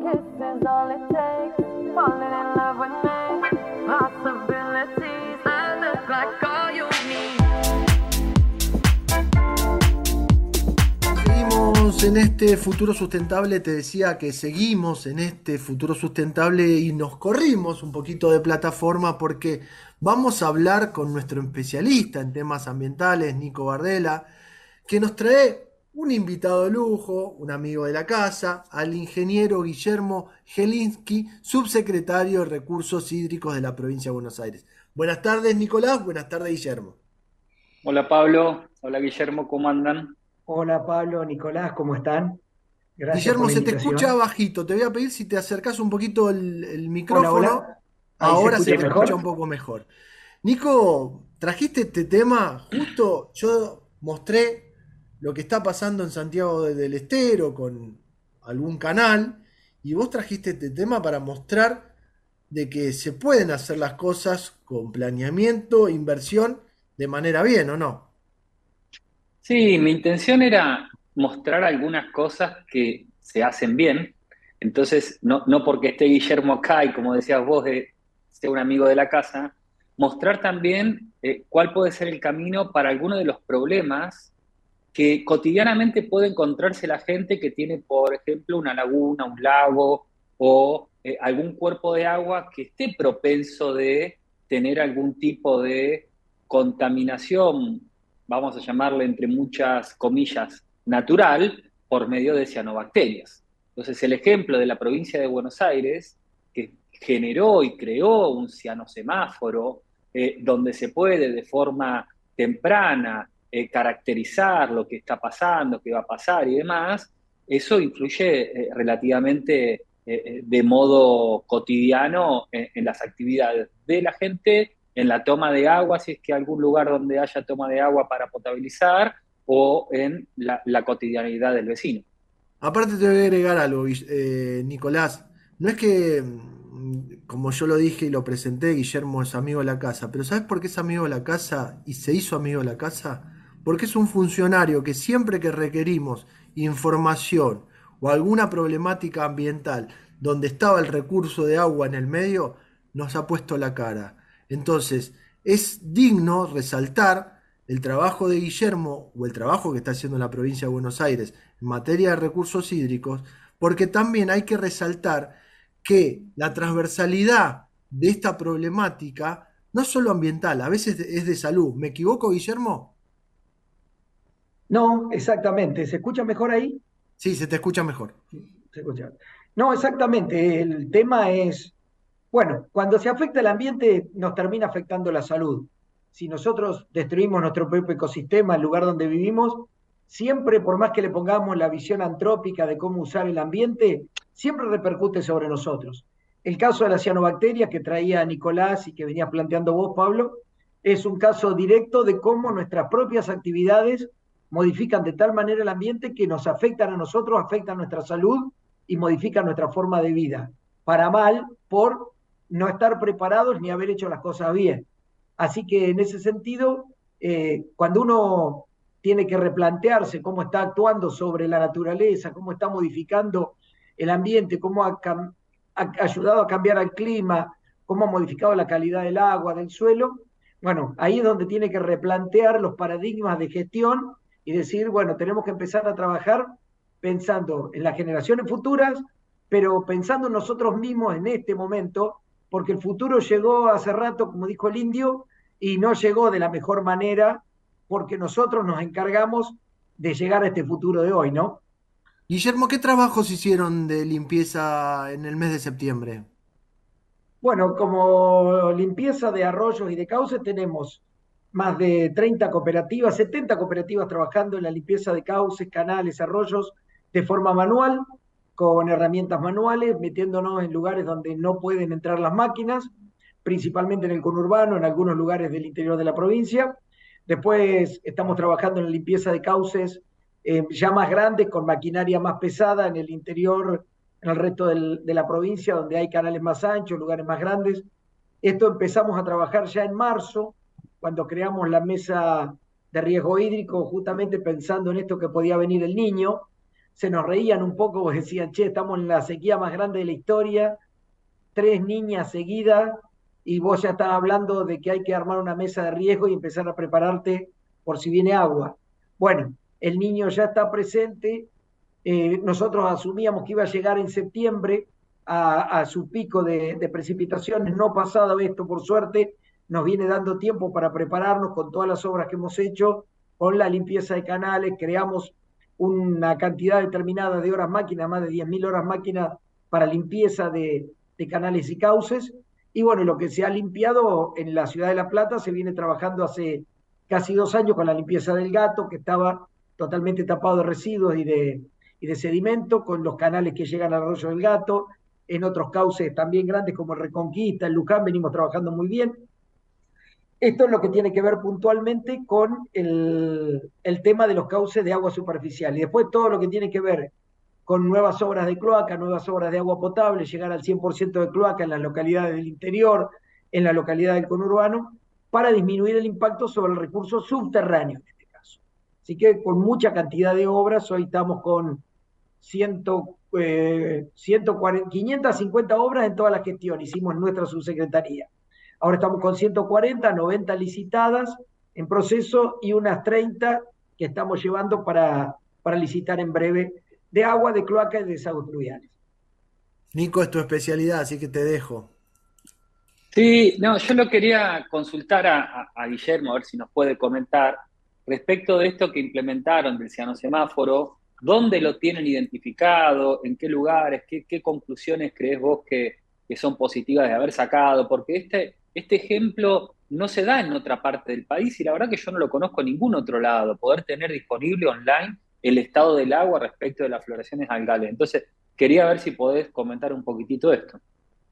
Bueno, esto surgió como parte de la solución de un problema que nos llevó puesto, podemos decirlo así, en noviembre del 2020, cuando una de las floraciones más grandes de los últimos, casi te diría 40 años o más grande, eh, dejó prácticamente sin agua la ciudad de La Plata, la región capital, porque los filtros que usamos eh, para filtrar el agua del río después del tratamiento de, sedimentación, que se lavan cada 48, 72 horas, lo estábamos lavando cada 3 horas, porque se taparon con cianobacterias. Eh, ahí teníamos la bajante del Paraná, empezamos a estudiar, creamos la mesa de cianobacterias, convocamos a la SICA, al CONICET, a las universidades, a los investigadores, empezamos a aprender del tema mucho, empezamos a capacitarnos y creamos esta herramienta de alerta temprana que es el ciano semáforo. El ciano semáforo básicamente es una herramienta que está disponible en la red, que ha servido muy bien porque ya llevamos más de 700.000 visitas en dos años y medio, casi tres, más de 700.000 visitas. Prácticamente hoy cualquier persona que va a hacer deporte acuático, que va a pescar, que se va a meter al río de la Plata o en alguna de las lagunas que están incorporadas, que los municipios han pedido incorporarlas. Tenemos 64 puntos de monitoreo hoy día, más de, en, dos meses, más de 1.100 datos vamos juntando, para que se dé una idea de la eficiencia que tiene esto. Y lo van y lo chequean. Gente que se tiene que meter al río, que va a usar el, el recurso hídrico, lo chequea porque las cianobacterias, en su mayoría, el 70%, eh, generan toxinas que afectan a la piel, a los ojos, la mucosa, y principalmente si uno a- a- toma esa agua puede afectar al hígado, las células cerebrales también, así que no es cualquier cosa. La microcistina, la microcistina que es la, por ejemplo, la toxina de la microcistis, una, una bacteria cianofita, eh, lo que hace es justamente afectar al hígado, por ejemplo, o, al, o a la piel o al páncreas, perdón, y a- principalmente o a las células cerebrales y a las mucosas. Y bueno, gracias a la bandera que puede estar verde, amarilla, naranja o roja, la gente decide si va a hacer algún deporte o no. Eso por un lado. Por el otro lado, creamos una política pública. Es la primer gran política pública que tenemos desde la subsecretaría, que tiene la provincia de Buenos Aires, que es la única en el país, que el otro día ya la presentamos ante el, el COIFE y ya nos han pedido de otras provincias llevarla adelante, y de otros países estamos interactuando. Y es una política pública porque participa la academia, participa el Estado provincial y participan los vecinos. Acá esto es importante porque son los propios vecinos los que hacen también parte del estudio dentro de lo que es eh, una planilla específica, una ficha, y después de estar capacitados, los municipios que participan, ellos toman una muestra, hacen un procedimiento muy sencillo de campo, con equipamiento que se les dio y ya tenemos una primera aproximación. Por otro lado, tenemos la segunda pata, que son las imágenes satelitales, donde desde la Autoridad del Agua se creó un algoritmo. La, la doctora Andrea Droz creó un algoritmo específico que en función de la huella espectral que emiten eh, las, las cianobacterias, por ejemplo, la clorofila A o algún otro compuesto que las representa, podemos saber dónde están ubicadas, cuáles son los lugares. Y finalmente, el análisis más, más científico, más químico, en los lugares que hay mucha cantidad y que, y que vemos que, hay, que puede haber problemas, con los laboratorios de la Dirección Provincial de Hidráulica y de la Autoridad del Agua, vamos y tomamos muestras y corroboramos qué toxina puede haber presente para disparar las alertas. Esto está funcionando muy bien, a tal punto que les cuento que hemos sido incorporados en el SINAGIR, en el, en el Sistema de Gestión del Riesgo de la Nación.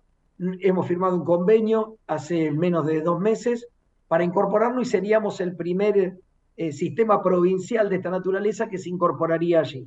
Así que es una herramienta que está a disposición de toda la, provincia, pero además toda la expertise que aprendimos la ponemos a disposición de todas las provincias, todos los que lo quieran implementar, porque es una alerta temprana que nos da mucha tranquilidad porque las floraciones que nos agarraron, por ejemplo, a principios de este año estábamos muy preparados y no hubo ningún caso de persona que tuviera que ir al médico o a la salita a cuidarse por la cantidad de, de agua que había tomado con cianobacterias o por haber actuado dentro de, del agua nadando o haciendo algún deporte acuático durante el bloom de algas. Así que estamos muy conformes.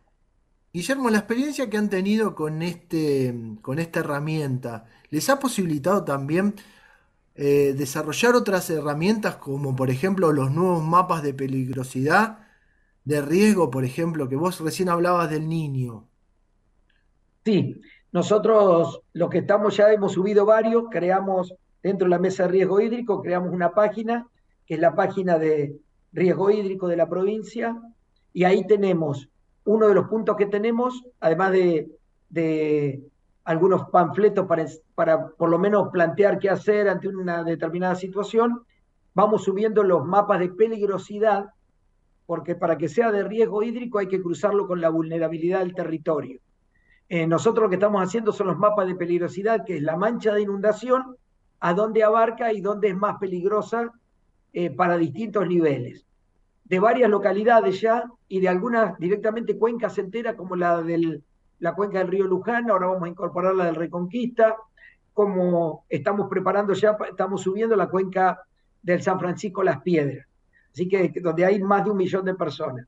Y mientras tanto, los municipios pueden usar esa información o, generar su propia información para eh, sus manchas de riesgo o sus manchas de peligrosidad más detalladas.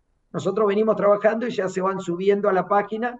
Cualquier vecino de La Plata, por ejemplo, eh, de la zona céntrica o de la zona de la ciudad capital que va por distintos arroyos, puede ya verlo, la gente de Quilmes puede verlo, Brown, parte de Avellaneda y de parte de Varela, que está dentro del San Francisco de la Piedra, la gente de todos los partidos del, del río Luján, que están a la cuenca de Luján, ya se puede ver las manchas de peligrosidad, ¿no? Nico. Sí, me quedaba justo, me acaban de mandar un mensaje que para los que vivimos en La Plata es una noticia importante, confirmando que ganó Alac la elección de, de Sí. intendente de La Plata, que faltaba definir, por eso estaba Sí. medio Terminaron recién. Eh, el terminaron recién, así que tenés ahí una, noticia, Pablo, interesante. Pero de lo que hablaba Guillermo, me quedo con un, concepto que estabas comentando, que es que se nos viene el niño. ¿Nos podés explicar un poquitito más qué significa eso para la gente que está escuchando y, y que se entienda eso en qué se traduce? Perfecto, sí, porque yo lo dije algo como al pasar y tiene su- sus características.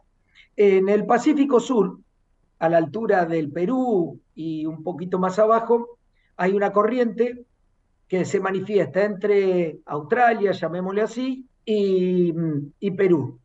Se llama Corriente del Niño porque cuando empezaron a evaluarlo era por allá por Navidad, el nacimiento del niño Jesús, y le quedó la Corriente del Niño pero en realidad se llama fenómeno de oscilación del, del Pacífico Sur, el ENOS. ¿Y qué es lo que hace? Esto, esto genera que cuando se desarrolla el fenómeno del niño, que tiene un, un periodo de, correlación que puede ser de 3 a 7 años, se calienta la superficie del mar del lado del, de- del continente americano y se enfría del lado de- del continente asiático.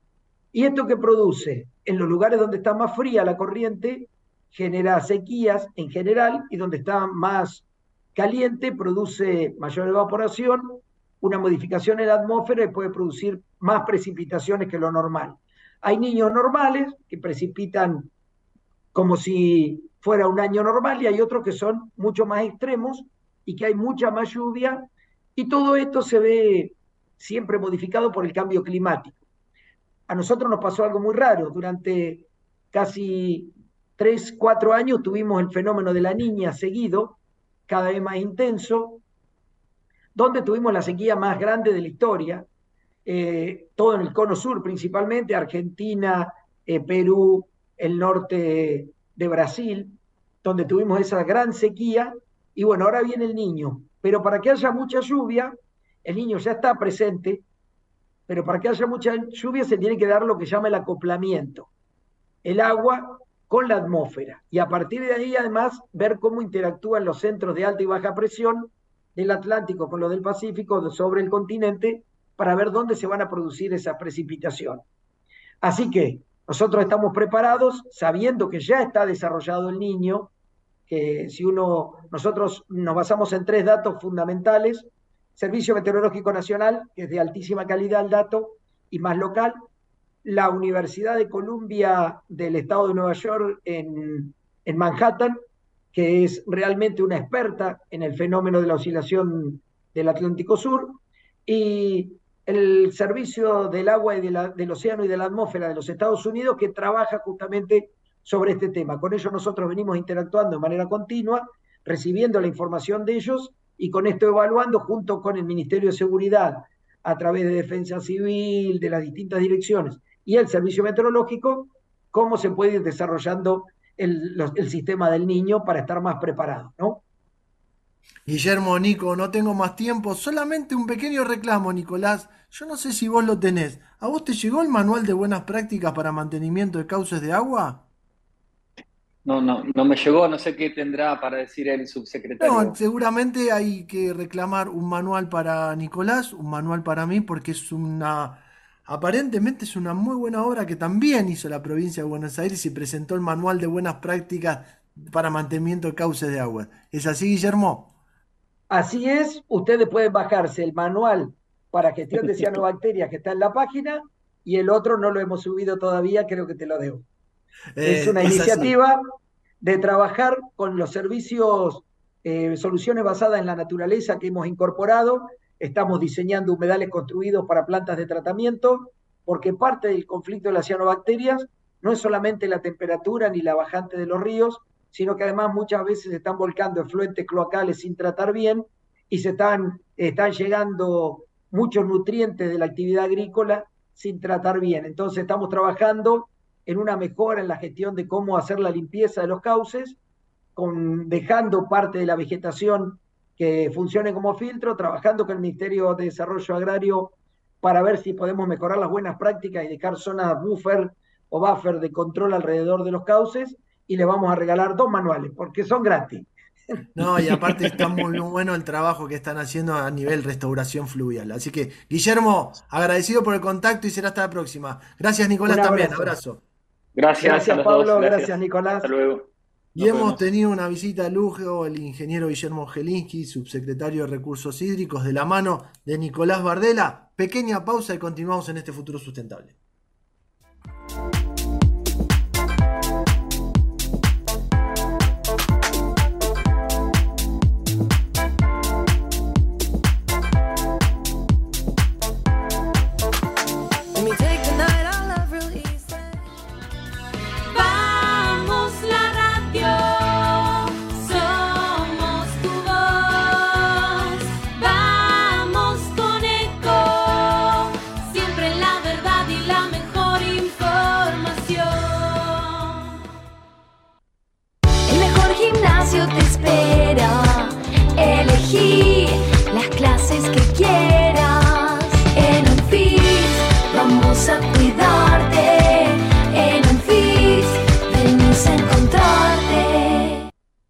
¿Cómo prevenir dengue, zika y chikungunya?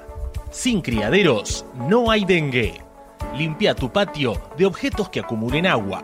Elimina agua estancada de recipientes. Reemplaza con tierra o arena el agua de tus flores. Tapa los tanques de agua y cisternas. Tira y perfora llantas para que no acumulen agua. Limpia floreros y bebederos. Recordá, sin criaderos no hay dengue. Intendencia Menéndez. Informate en ecomedios.com. Seguinos en Facebook, Ecomedios Live. Seguí escuchando Futuro Sustentable con la conducción de Pablo Gago en AM 1220 Ecomedios.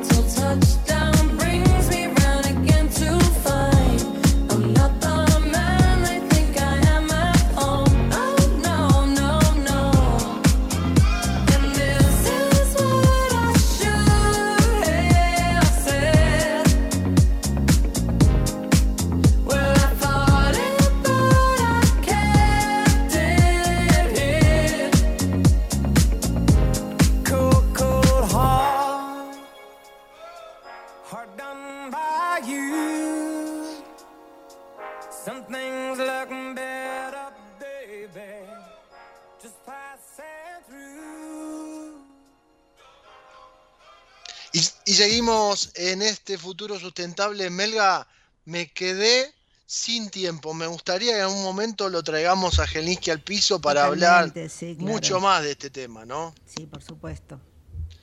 La verdad que el fortalecimiento que se está haciendo en materia de recursos hídricos en la provincia de Buenos Aires, mientras hacía la nota y no se lo pude preguntar al aire, me alegra que tenga continuidad. Porque siempre Sí, pedimos que las políticas claro. públicas tengan periodos un poquito más largos para poder desarrollar estos proyectos firmemente. Así es. ¿Viste? Porque a veces con cuatro años no alcanza. No, no, y a, y a veces hay un error que eh, al- si se cambia el signo político, a veces no, no, se, no se continúa con ese mismo proyecto. Pero bueno, en este caso eh, sí lo hay. Y bueno, es, es muy buena gestión realmente la de los recursos hídricos. Sí, los recursos hídricos, eh, hablábamos de licitaciones, hablábamos de desarrollo de herramientas, vos fíjate los, los mapas de riesgo, los programas que está desarrollando la provincia y acompañar también todo este proceso licitatorio que desarrollaron. Pero bueno, es parte del fortalecimiento que tienen que hacer los gobiernos, en este caso una provincia, pero también es parte del fortalecimiento que tienen que desarrollar los municipios. ¿Y por qué digo municipios? Porque vamos a hablar de un municipio en Río Negro, de Catriel, que viene desarrollando un proyecto, un programa de fortalecimiento con Aconcagua Energía para desarrollo académico de estudiantes en la provincia de Río Negro. Por eso vamos a hablar con Vanessa Machín, ingeniera industrial, subsecretaria de Eficiencia Energética en el municipio de Catriel, Río Negro. Vanessa, muy buenas tardes. La Melga y Pablo Gado te saludan. ¿Cómo estás? Hola Pablo, hola Patricia, muy buenas tardes a toda la audiencia. Gracias por atendernos desde Catriel, desde Río Negro, y quería traer justamente a la mesa este tema. Recién hablábamos de fortalecimiento hídrico en la provincia de Buenos Aires y ahora vamos a hablar de fortalecimiento académico para los estudiantes de Río Negro. ¿Cómo se desarrolla este programa que están haciendo con Aconcagua Energía? Sí, así es. Bueno, la, la importancia ¿no? que tiene eh, el trabajo y las alianzas entre los gobiernos municipales, entre, por supuesto, la, gestión pública con las organizaciones privadas, con las empresas. Así que sí, también estaba escuchando sobre lo que venían hablando. Y bueno, en este caso, eh, desde la puerta norte de la Patagonia, acá en Catriel, eh, realizamos la firma de un convenio. Este convenio ya se viene trabajando hace un par de años atrás entre la empresa Concagua Energía y el municipio con el objetivo de que los estudiantes que están en sexto año de las escuelas técnicas, en esta escuela puntualmente los chicos tienen, eh, los chicos y las chicas tienen una orientación a las energías renovables, a lo que es el conocimiento de la eficiencia energética, al fomento ¿no? de los objetivos de desarrollo sostenible, y es por eso que surge la charla con las empresas hidrocarburíferas que predominan sobre el sector privado acá en, la localidad de Catriel y como ya lo saben en muchas este, localidades de la Patagonia. Entonces decíamos y pensábamos, ¿no? ¿Cómo podemos desde los municipios fortalecer estos, eh, estos objetivos de desarrollo sostenible en los procesos industriales que, como mencionaba eh, hace un momento atrás, eh, tienen que ver con los hidrocarburos, o sea, con todo lo contrario a lo que es las energías renovables que, este, que tanto se buscan hoy para fomentar la transición energética. Eh, y bueno, y es ahí donde, donde surge este convenio con el objetivo de realizar auditorías energéticas en esos procesos y buscar cómo podemos conseguir reducir los consumos energéticos en las industrias eh, buscando todo lo que tiene que ver con la normativa ISO 50001. Es decir, que se basaron en la ISO 50001 para hacer una auditoría. ¿Cuántos estudiantes y docentes participaron de esta experiencia, Vanessa? Mm, el docente es uno solo porque es el docente de prácticas profesionalizantes de sexto año de esta escuela secundaria que les mencionaba recién con orientación de energías renovables y un total de 63 estudiantes son los que visitaron este, eh, las plantas de eh, Energía, de un yacimiento específico que queda muy cerquita acá de la localidad de Catriel, eh, que queda específicamente en Medanito. El, yacimiento Medanito específicamente. Sí, exactamente. Sí. ¿Trabajaron sobre la gestión de seguridad, medio ambiente y salud también, además del proceso productivo y operacional? Eh, sí, la empresa dictó una, una charla y una capacitación previa, primero en, el, en la institución educativa y posteriormente en, eh, en, la empresa se les dio una charla, por supuesto, de, seguridad. Eh, los estudiantes han tenido posibilidad de hacer una visita de planta, una visita de campo por el momento, donde conocieron el proceso productivo principal. Posteriormente, esto fue la semana pasada, Posteriormente tienen un mes más de trabajo, que eso lo van a realizar, ese trabajo, digamos, lo van a realizar en el establecimiento educativo, junto con el docente, de analizar y evaluar esos procesos industriales y proponer medidas de mejora para reducir la cantidad de emisiones de gases de efecto invernadero que están asociados a estos consumos energéticos. Es decir, que además de hacer todas estas prácticas, se comprometen con la temática, implementan objetivos para contribuir con los objetivos de desarrollo sostenible, pero veo en el final que estas prácticas profesionales son fundamentales para poder hablar de inserciones laborales futuras a lo que es la industria.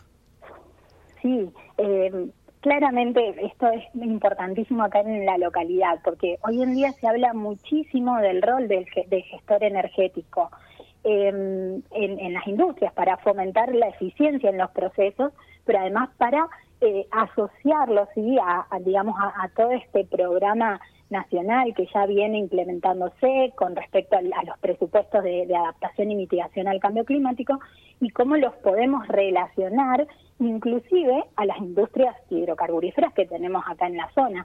Eh, yo siempre menciono, porque también, además de, de tener un rol en la gestión pública hoy en día, también soy docente de eh, la Escuela de Energías Renovables.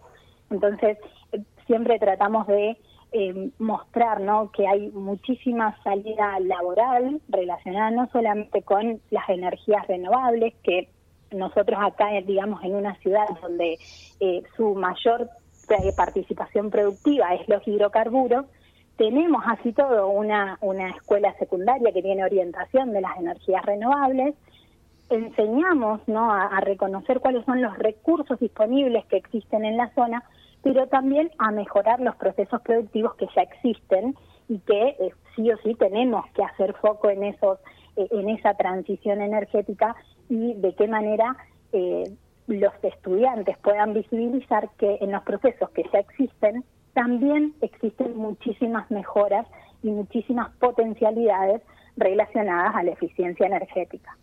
Esas mejoras, esas potencialidades, como las definís vos, los estudiantes las pueden ver solamente si hay una articulación público-privado, en este caso Aconcagua Energía por el privado y el municipio de Catriel de Río Negro por el Estado, que posibilitan esta fortaleza, por decirlo de alguna manera, y fortalecen los lazos con la comunidad para que estos jóvenes sigan avanzando en estas prácticas profesionalizantes. Vanessa, no tengo más tiempo, te mando un fuerte abrazo a la distancia y a seguir trabajando por la comunidad y por estos jóvenes que son el futuro de nuestro país. Bueno, Pablo, muchísimas gracias por recibirme. Un saludo muy grande a todos y sí, hay que trabajar muchísimo y como siempre digo, hay que reconocer cuáles son los recursos que tenemos en, en cada localidad. Es importantísimo trabajar desde los municipios y es importantísima esta articulación y estas alianzas para, para poder fomentar los, los ODS. Así que, bueno, que sigas muy bien, muy buena semana. Hasta, luego, luego. igualmente para todos ustedes. Y era Vanessa Machín, subsecretaria de Eficiencia Energética en el municipio de Catriel, Río Negro, que nos traía esta, este proyecto de fortalecimiento de lazos con Aconcagua Energía para que estos jóvenes sigan desarrollando este programa de prácticas profesionalizantes. Pequeña pauta, pe- perdón, pequeña pausa, vamos a la pauta y seguimos en este futuro sustentable.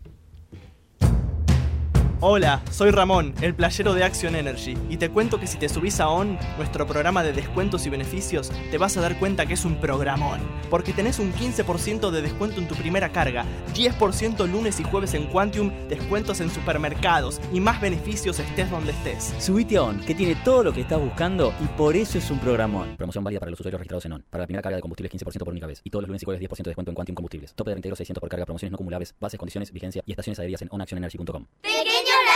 Hábitos. Separar los residuos y dejarlos reciclables limpios y secos dentro del contenedor verde son pequeños hábitos que podemos sumar para empezar a generar grandes cambios. Juntos podemos construir un futuro mejor. Conoce más en buenosaires.gov.ar barra Ciudad Verde. Brazos abiertos. Buenos Aires Ciudad. Todos los días tomamos miles de decisiones. Las más importantes son las que tomamos cuando pensamos en los demás. En Bayer, innovamos para que cada día podamos tomar más y mejores decisiones para cuidar nuestra salud y cosechar un futuro más sustentable. Y eso es bueno. Bayer, cuidemos lo bueno. ¿Estás por viajar? No importa dónde vayas. Disfruta desde que llegás al aeropuerto. Aeropuertos Argentina 2000 te espera con distintas opciones para darte un gustito. Wi-Fi libre y gratuito, opciones de estacionamiento y mucho más. Aeropuertos Argentina 2000. Con Renault Sandero, cada día en la ciudad es más fácil. Su amplio espacio interior y baúl de 320 litros hacen que cada una de tus aventuras tengan más estilo. A este programa lo auspicia Banco Comafi. Si te va bien, nos va bien. ¿Sabías que todos los accidentes por inhalación de monóxido de carbono son evitables? Chequea que la llama de tus artefactos sea siempre azul. No olvides ventilar los ambientes de tu hogar todos los días, verificando que las rejillas cuenten con salida al exterior y las ventilaciones no estén tapadas ni sucias. Y controla las instalaciones internas con un gasista matriculado. Con estos consejos, proteges a tu familia. Metrogas, damos calor.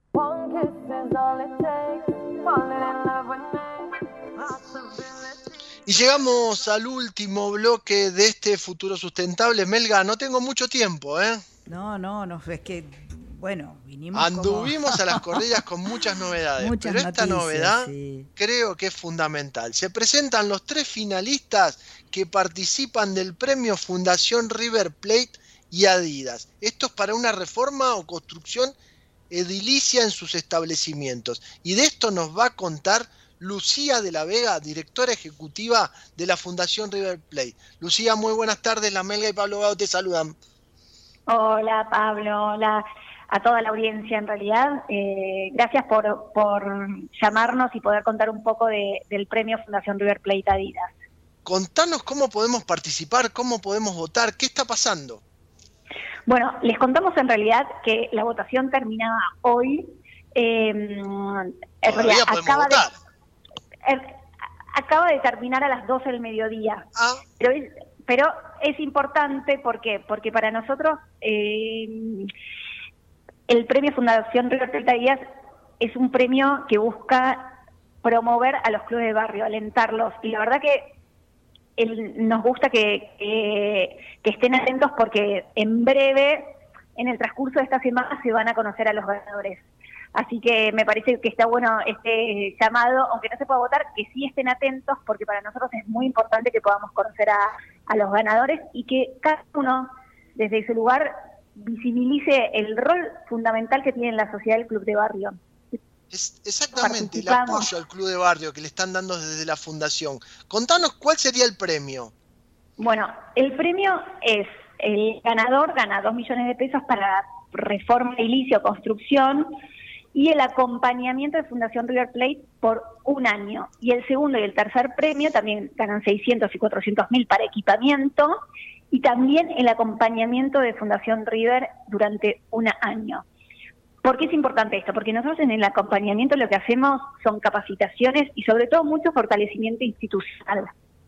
¿Y por qué, por qué es importante para nosotros?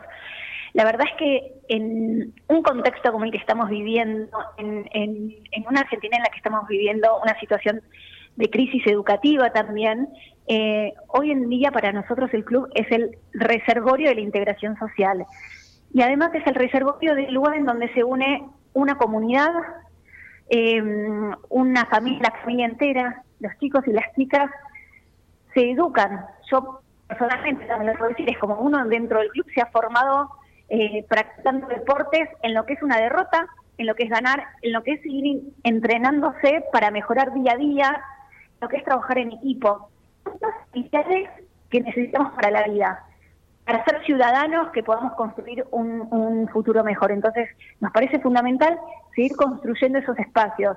Nosotros en Fundación compartimos mucho nuestra metodología de trabajo con estos clubes. Nosotros con nuestras escuelitas tenemos ciertas formas de abordaje social.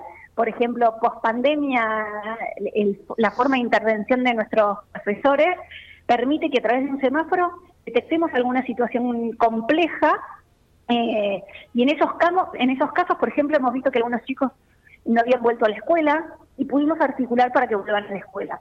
Y ahí es cuando es fundamental el rol del club de barrio, porque, porque los chicos ya están en la cancha, porque sabemos que un chico en la cancha es un chico que está eh, menos en la calle, sabemos el rol preventivo en términos de adicciones, de embarazo adolescente, de algo que crece mucho en el interior del país, que es la situación de suicidio adolescente. Entonces sabemos que el deporte es una gran herramienta de prevención social también. Entonces es el espacio para desde Fundación River para fortalecer y trabajar y dar cuenta de un rol fundamental y tal vez las escuelas están organizadas, mucho más organizadas, tal vez en un sistema escolar, y, y todos estamos atentos a lo que pase con ellas, pero hoy tal vez muchos clubes están pasando situaciones complejas con lo que pasa con las cuotas.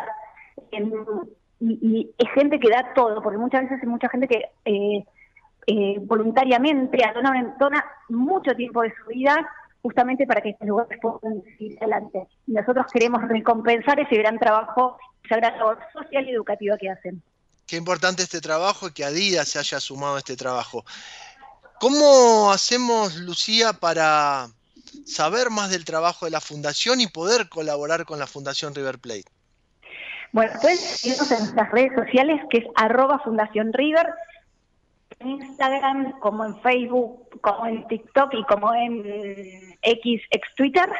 Eso pueden hacer. Si no, también pueden escribirnos a info.fundacionriver.org.ar.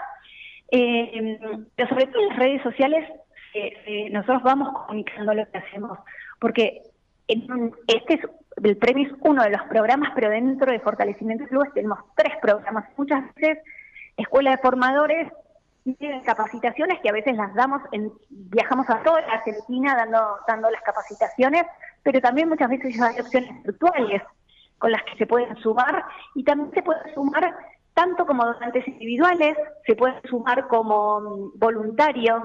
Todo eso nos pueden ir siguiendo desde las redes sociales, nos pueden escribir por esa vía también, que nosotros contestamos. A veces llegan muchos, muchos mensajes, con un poquitito de, de tiempo vamos contestando, pero siempre contestamos absolutamente todos de los, de los mensajes que nos llegan.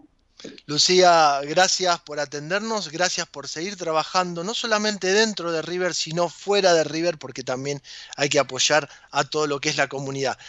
Eh, te despido oficialmente, así que te agradezco que tengas una linda semana, pero quiero que te quedes al aire escuchando, porque me tengo que hacer cargo de algo. Y te Sí. vas a reír. Bueno. Señor Filinich está al aire, muy buenas tardes. ¿Qué tal? ¿Qué tal? Mira, tengo, eh, ya que está la Fundación River, cuánto respeto para la Fundación. Tengo un arsenal de cosas para decirle a usted.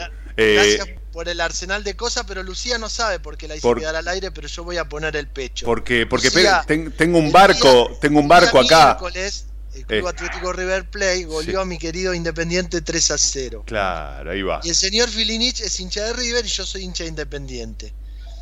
Y le tenía que poner el pecho. Obvio, obvio, Le tenía que poner el pecho a esta bala porque veníamos bien hasta que perdimos el invicto. Así que felicitaciones a ambos por la victoria de River. Bueno, bueno, muchas gracias, muchas gracias y, y- y los dejo ahí en la mesa. Eh, Gracias, gracias, por el espacio. Un, un beso grande para todos. Gracias, Lucía. Chao, hasta luego. La verdad, no se discute. Nos ganaron de entrada hasta salida, ¿no? 3 a 0 fácil. Escúchame, tengo un barco acá de cosas llenas, llenas para Encima decirte. jugó muy bien el ¿Eh? que era nuestro, Fili. ¿Qué vas a hacer? Sí, sí. No, no, lo único no me dejé Solari. ¿Eh? No me dejé Solari. Sí, el tercero también. ¿Qué querés más? Tenés todos los chistes hoy.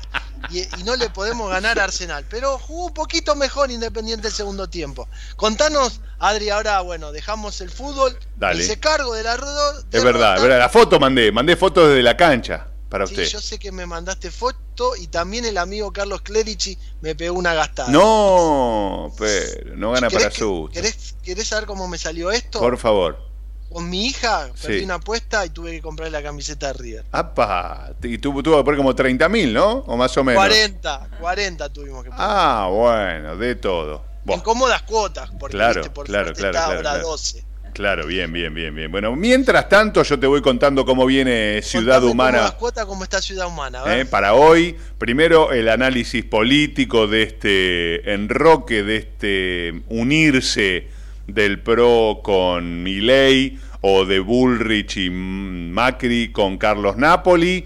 Y después vamos a tener una entrevista que me, me hubiera gustado que vos también estés en la nota, porque voy a hablar con la gente de EXO, que estuvo presente en la última peregrinación a Luján, con unos Conozco a los equipos... chicos de Exo, Son muy buena gente. Muy buena gente, con unos equipos, Pablo, de telemedicina, que me lo explicaron en vivo, acá va- vamos a traer este, videos, fotos, y vamos a ver si en alguna otra oportunidad también los traemos acá, que están tan bien pensados que eh, yo no sé de medicina, pero me conecto con una computadora, con un médico, y el médico me va guiando las cosas que yo tengo que poner, a él le llegan los resultados en vivo de lo que yo estoy midiendo y hasta me puede decir de indicarle alguna medicación o darle alguna inyección a, a la persona que está ahí con el, con el este, paciente, ¿no? O sea, una, Una cosa... empresa de capitales argentinos, ¿no? Exacto, exacto. O sea que va a estar muy, muy interesante la entrevista con, con Fernando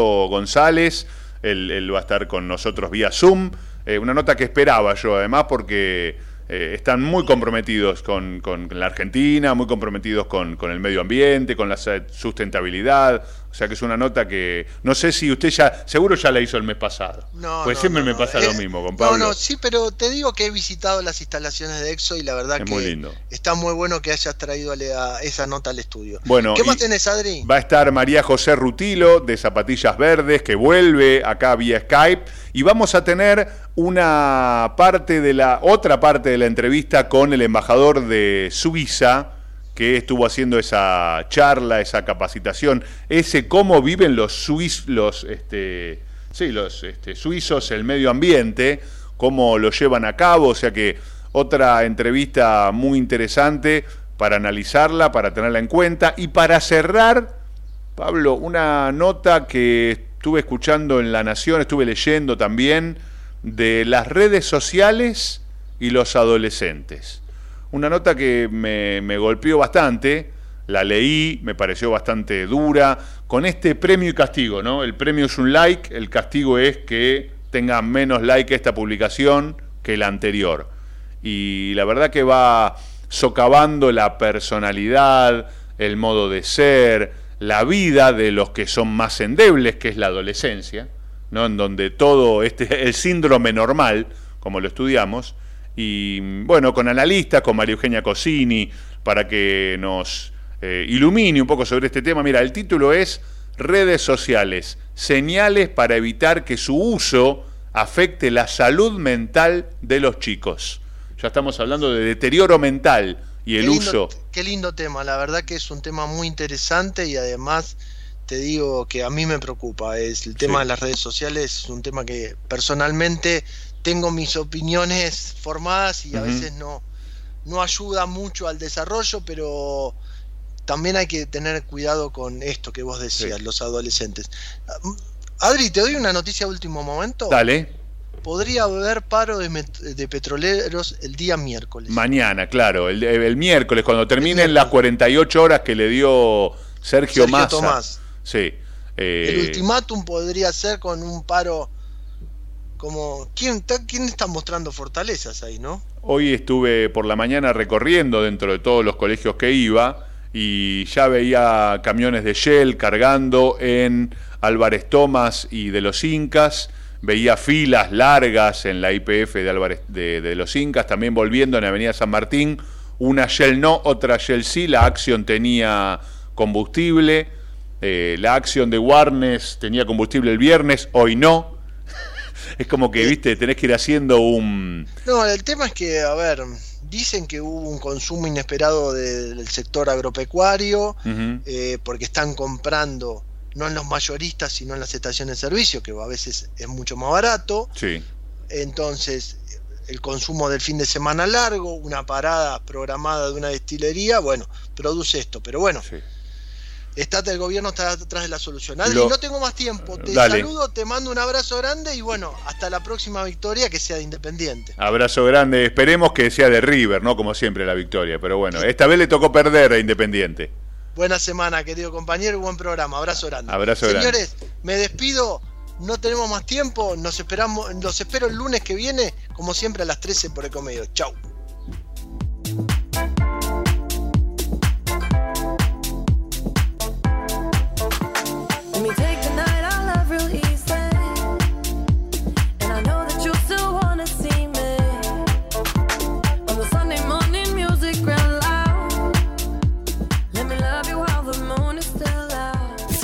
Desde Buenos Aires, transmite LRI 224, AM 1220, Ecomedios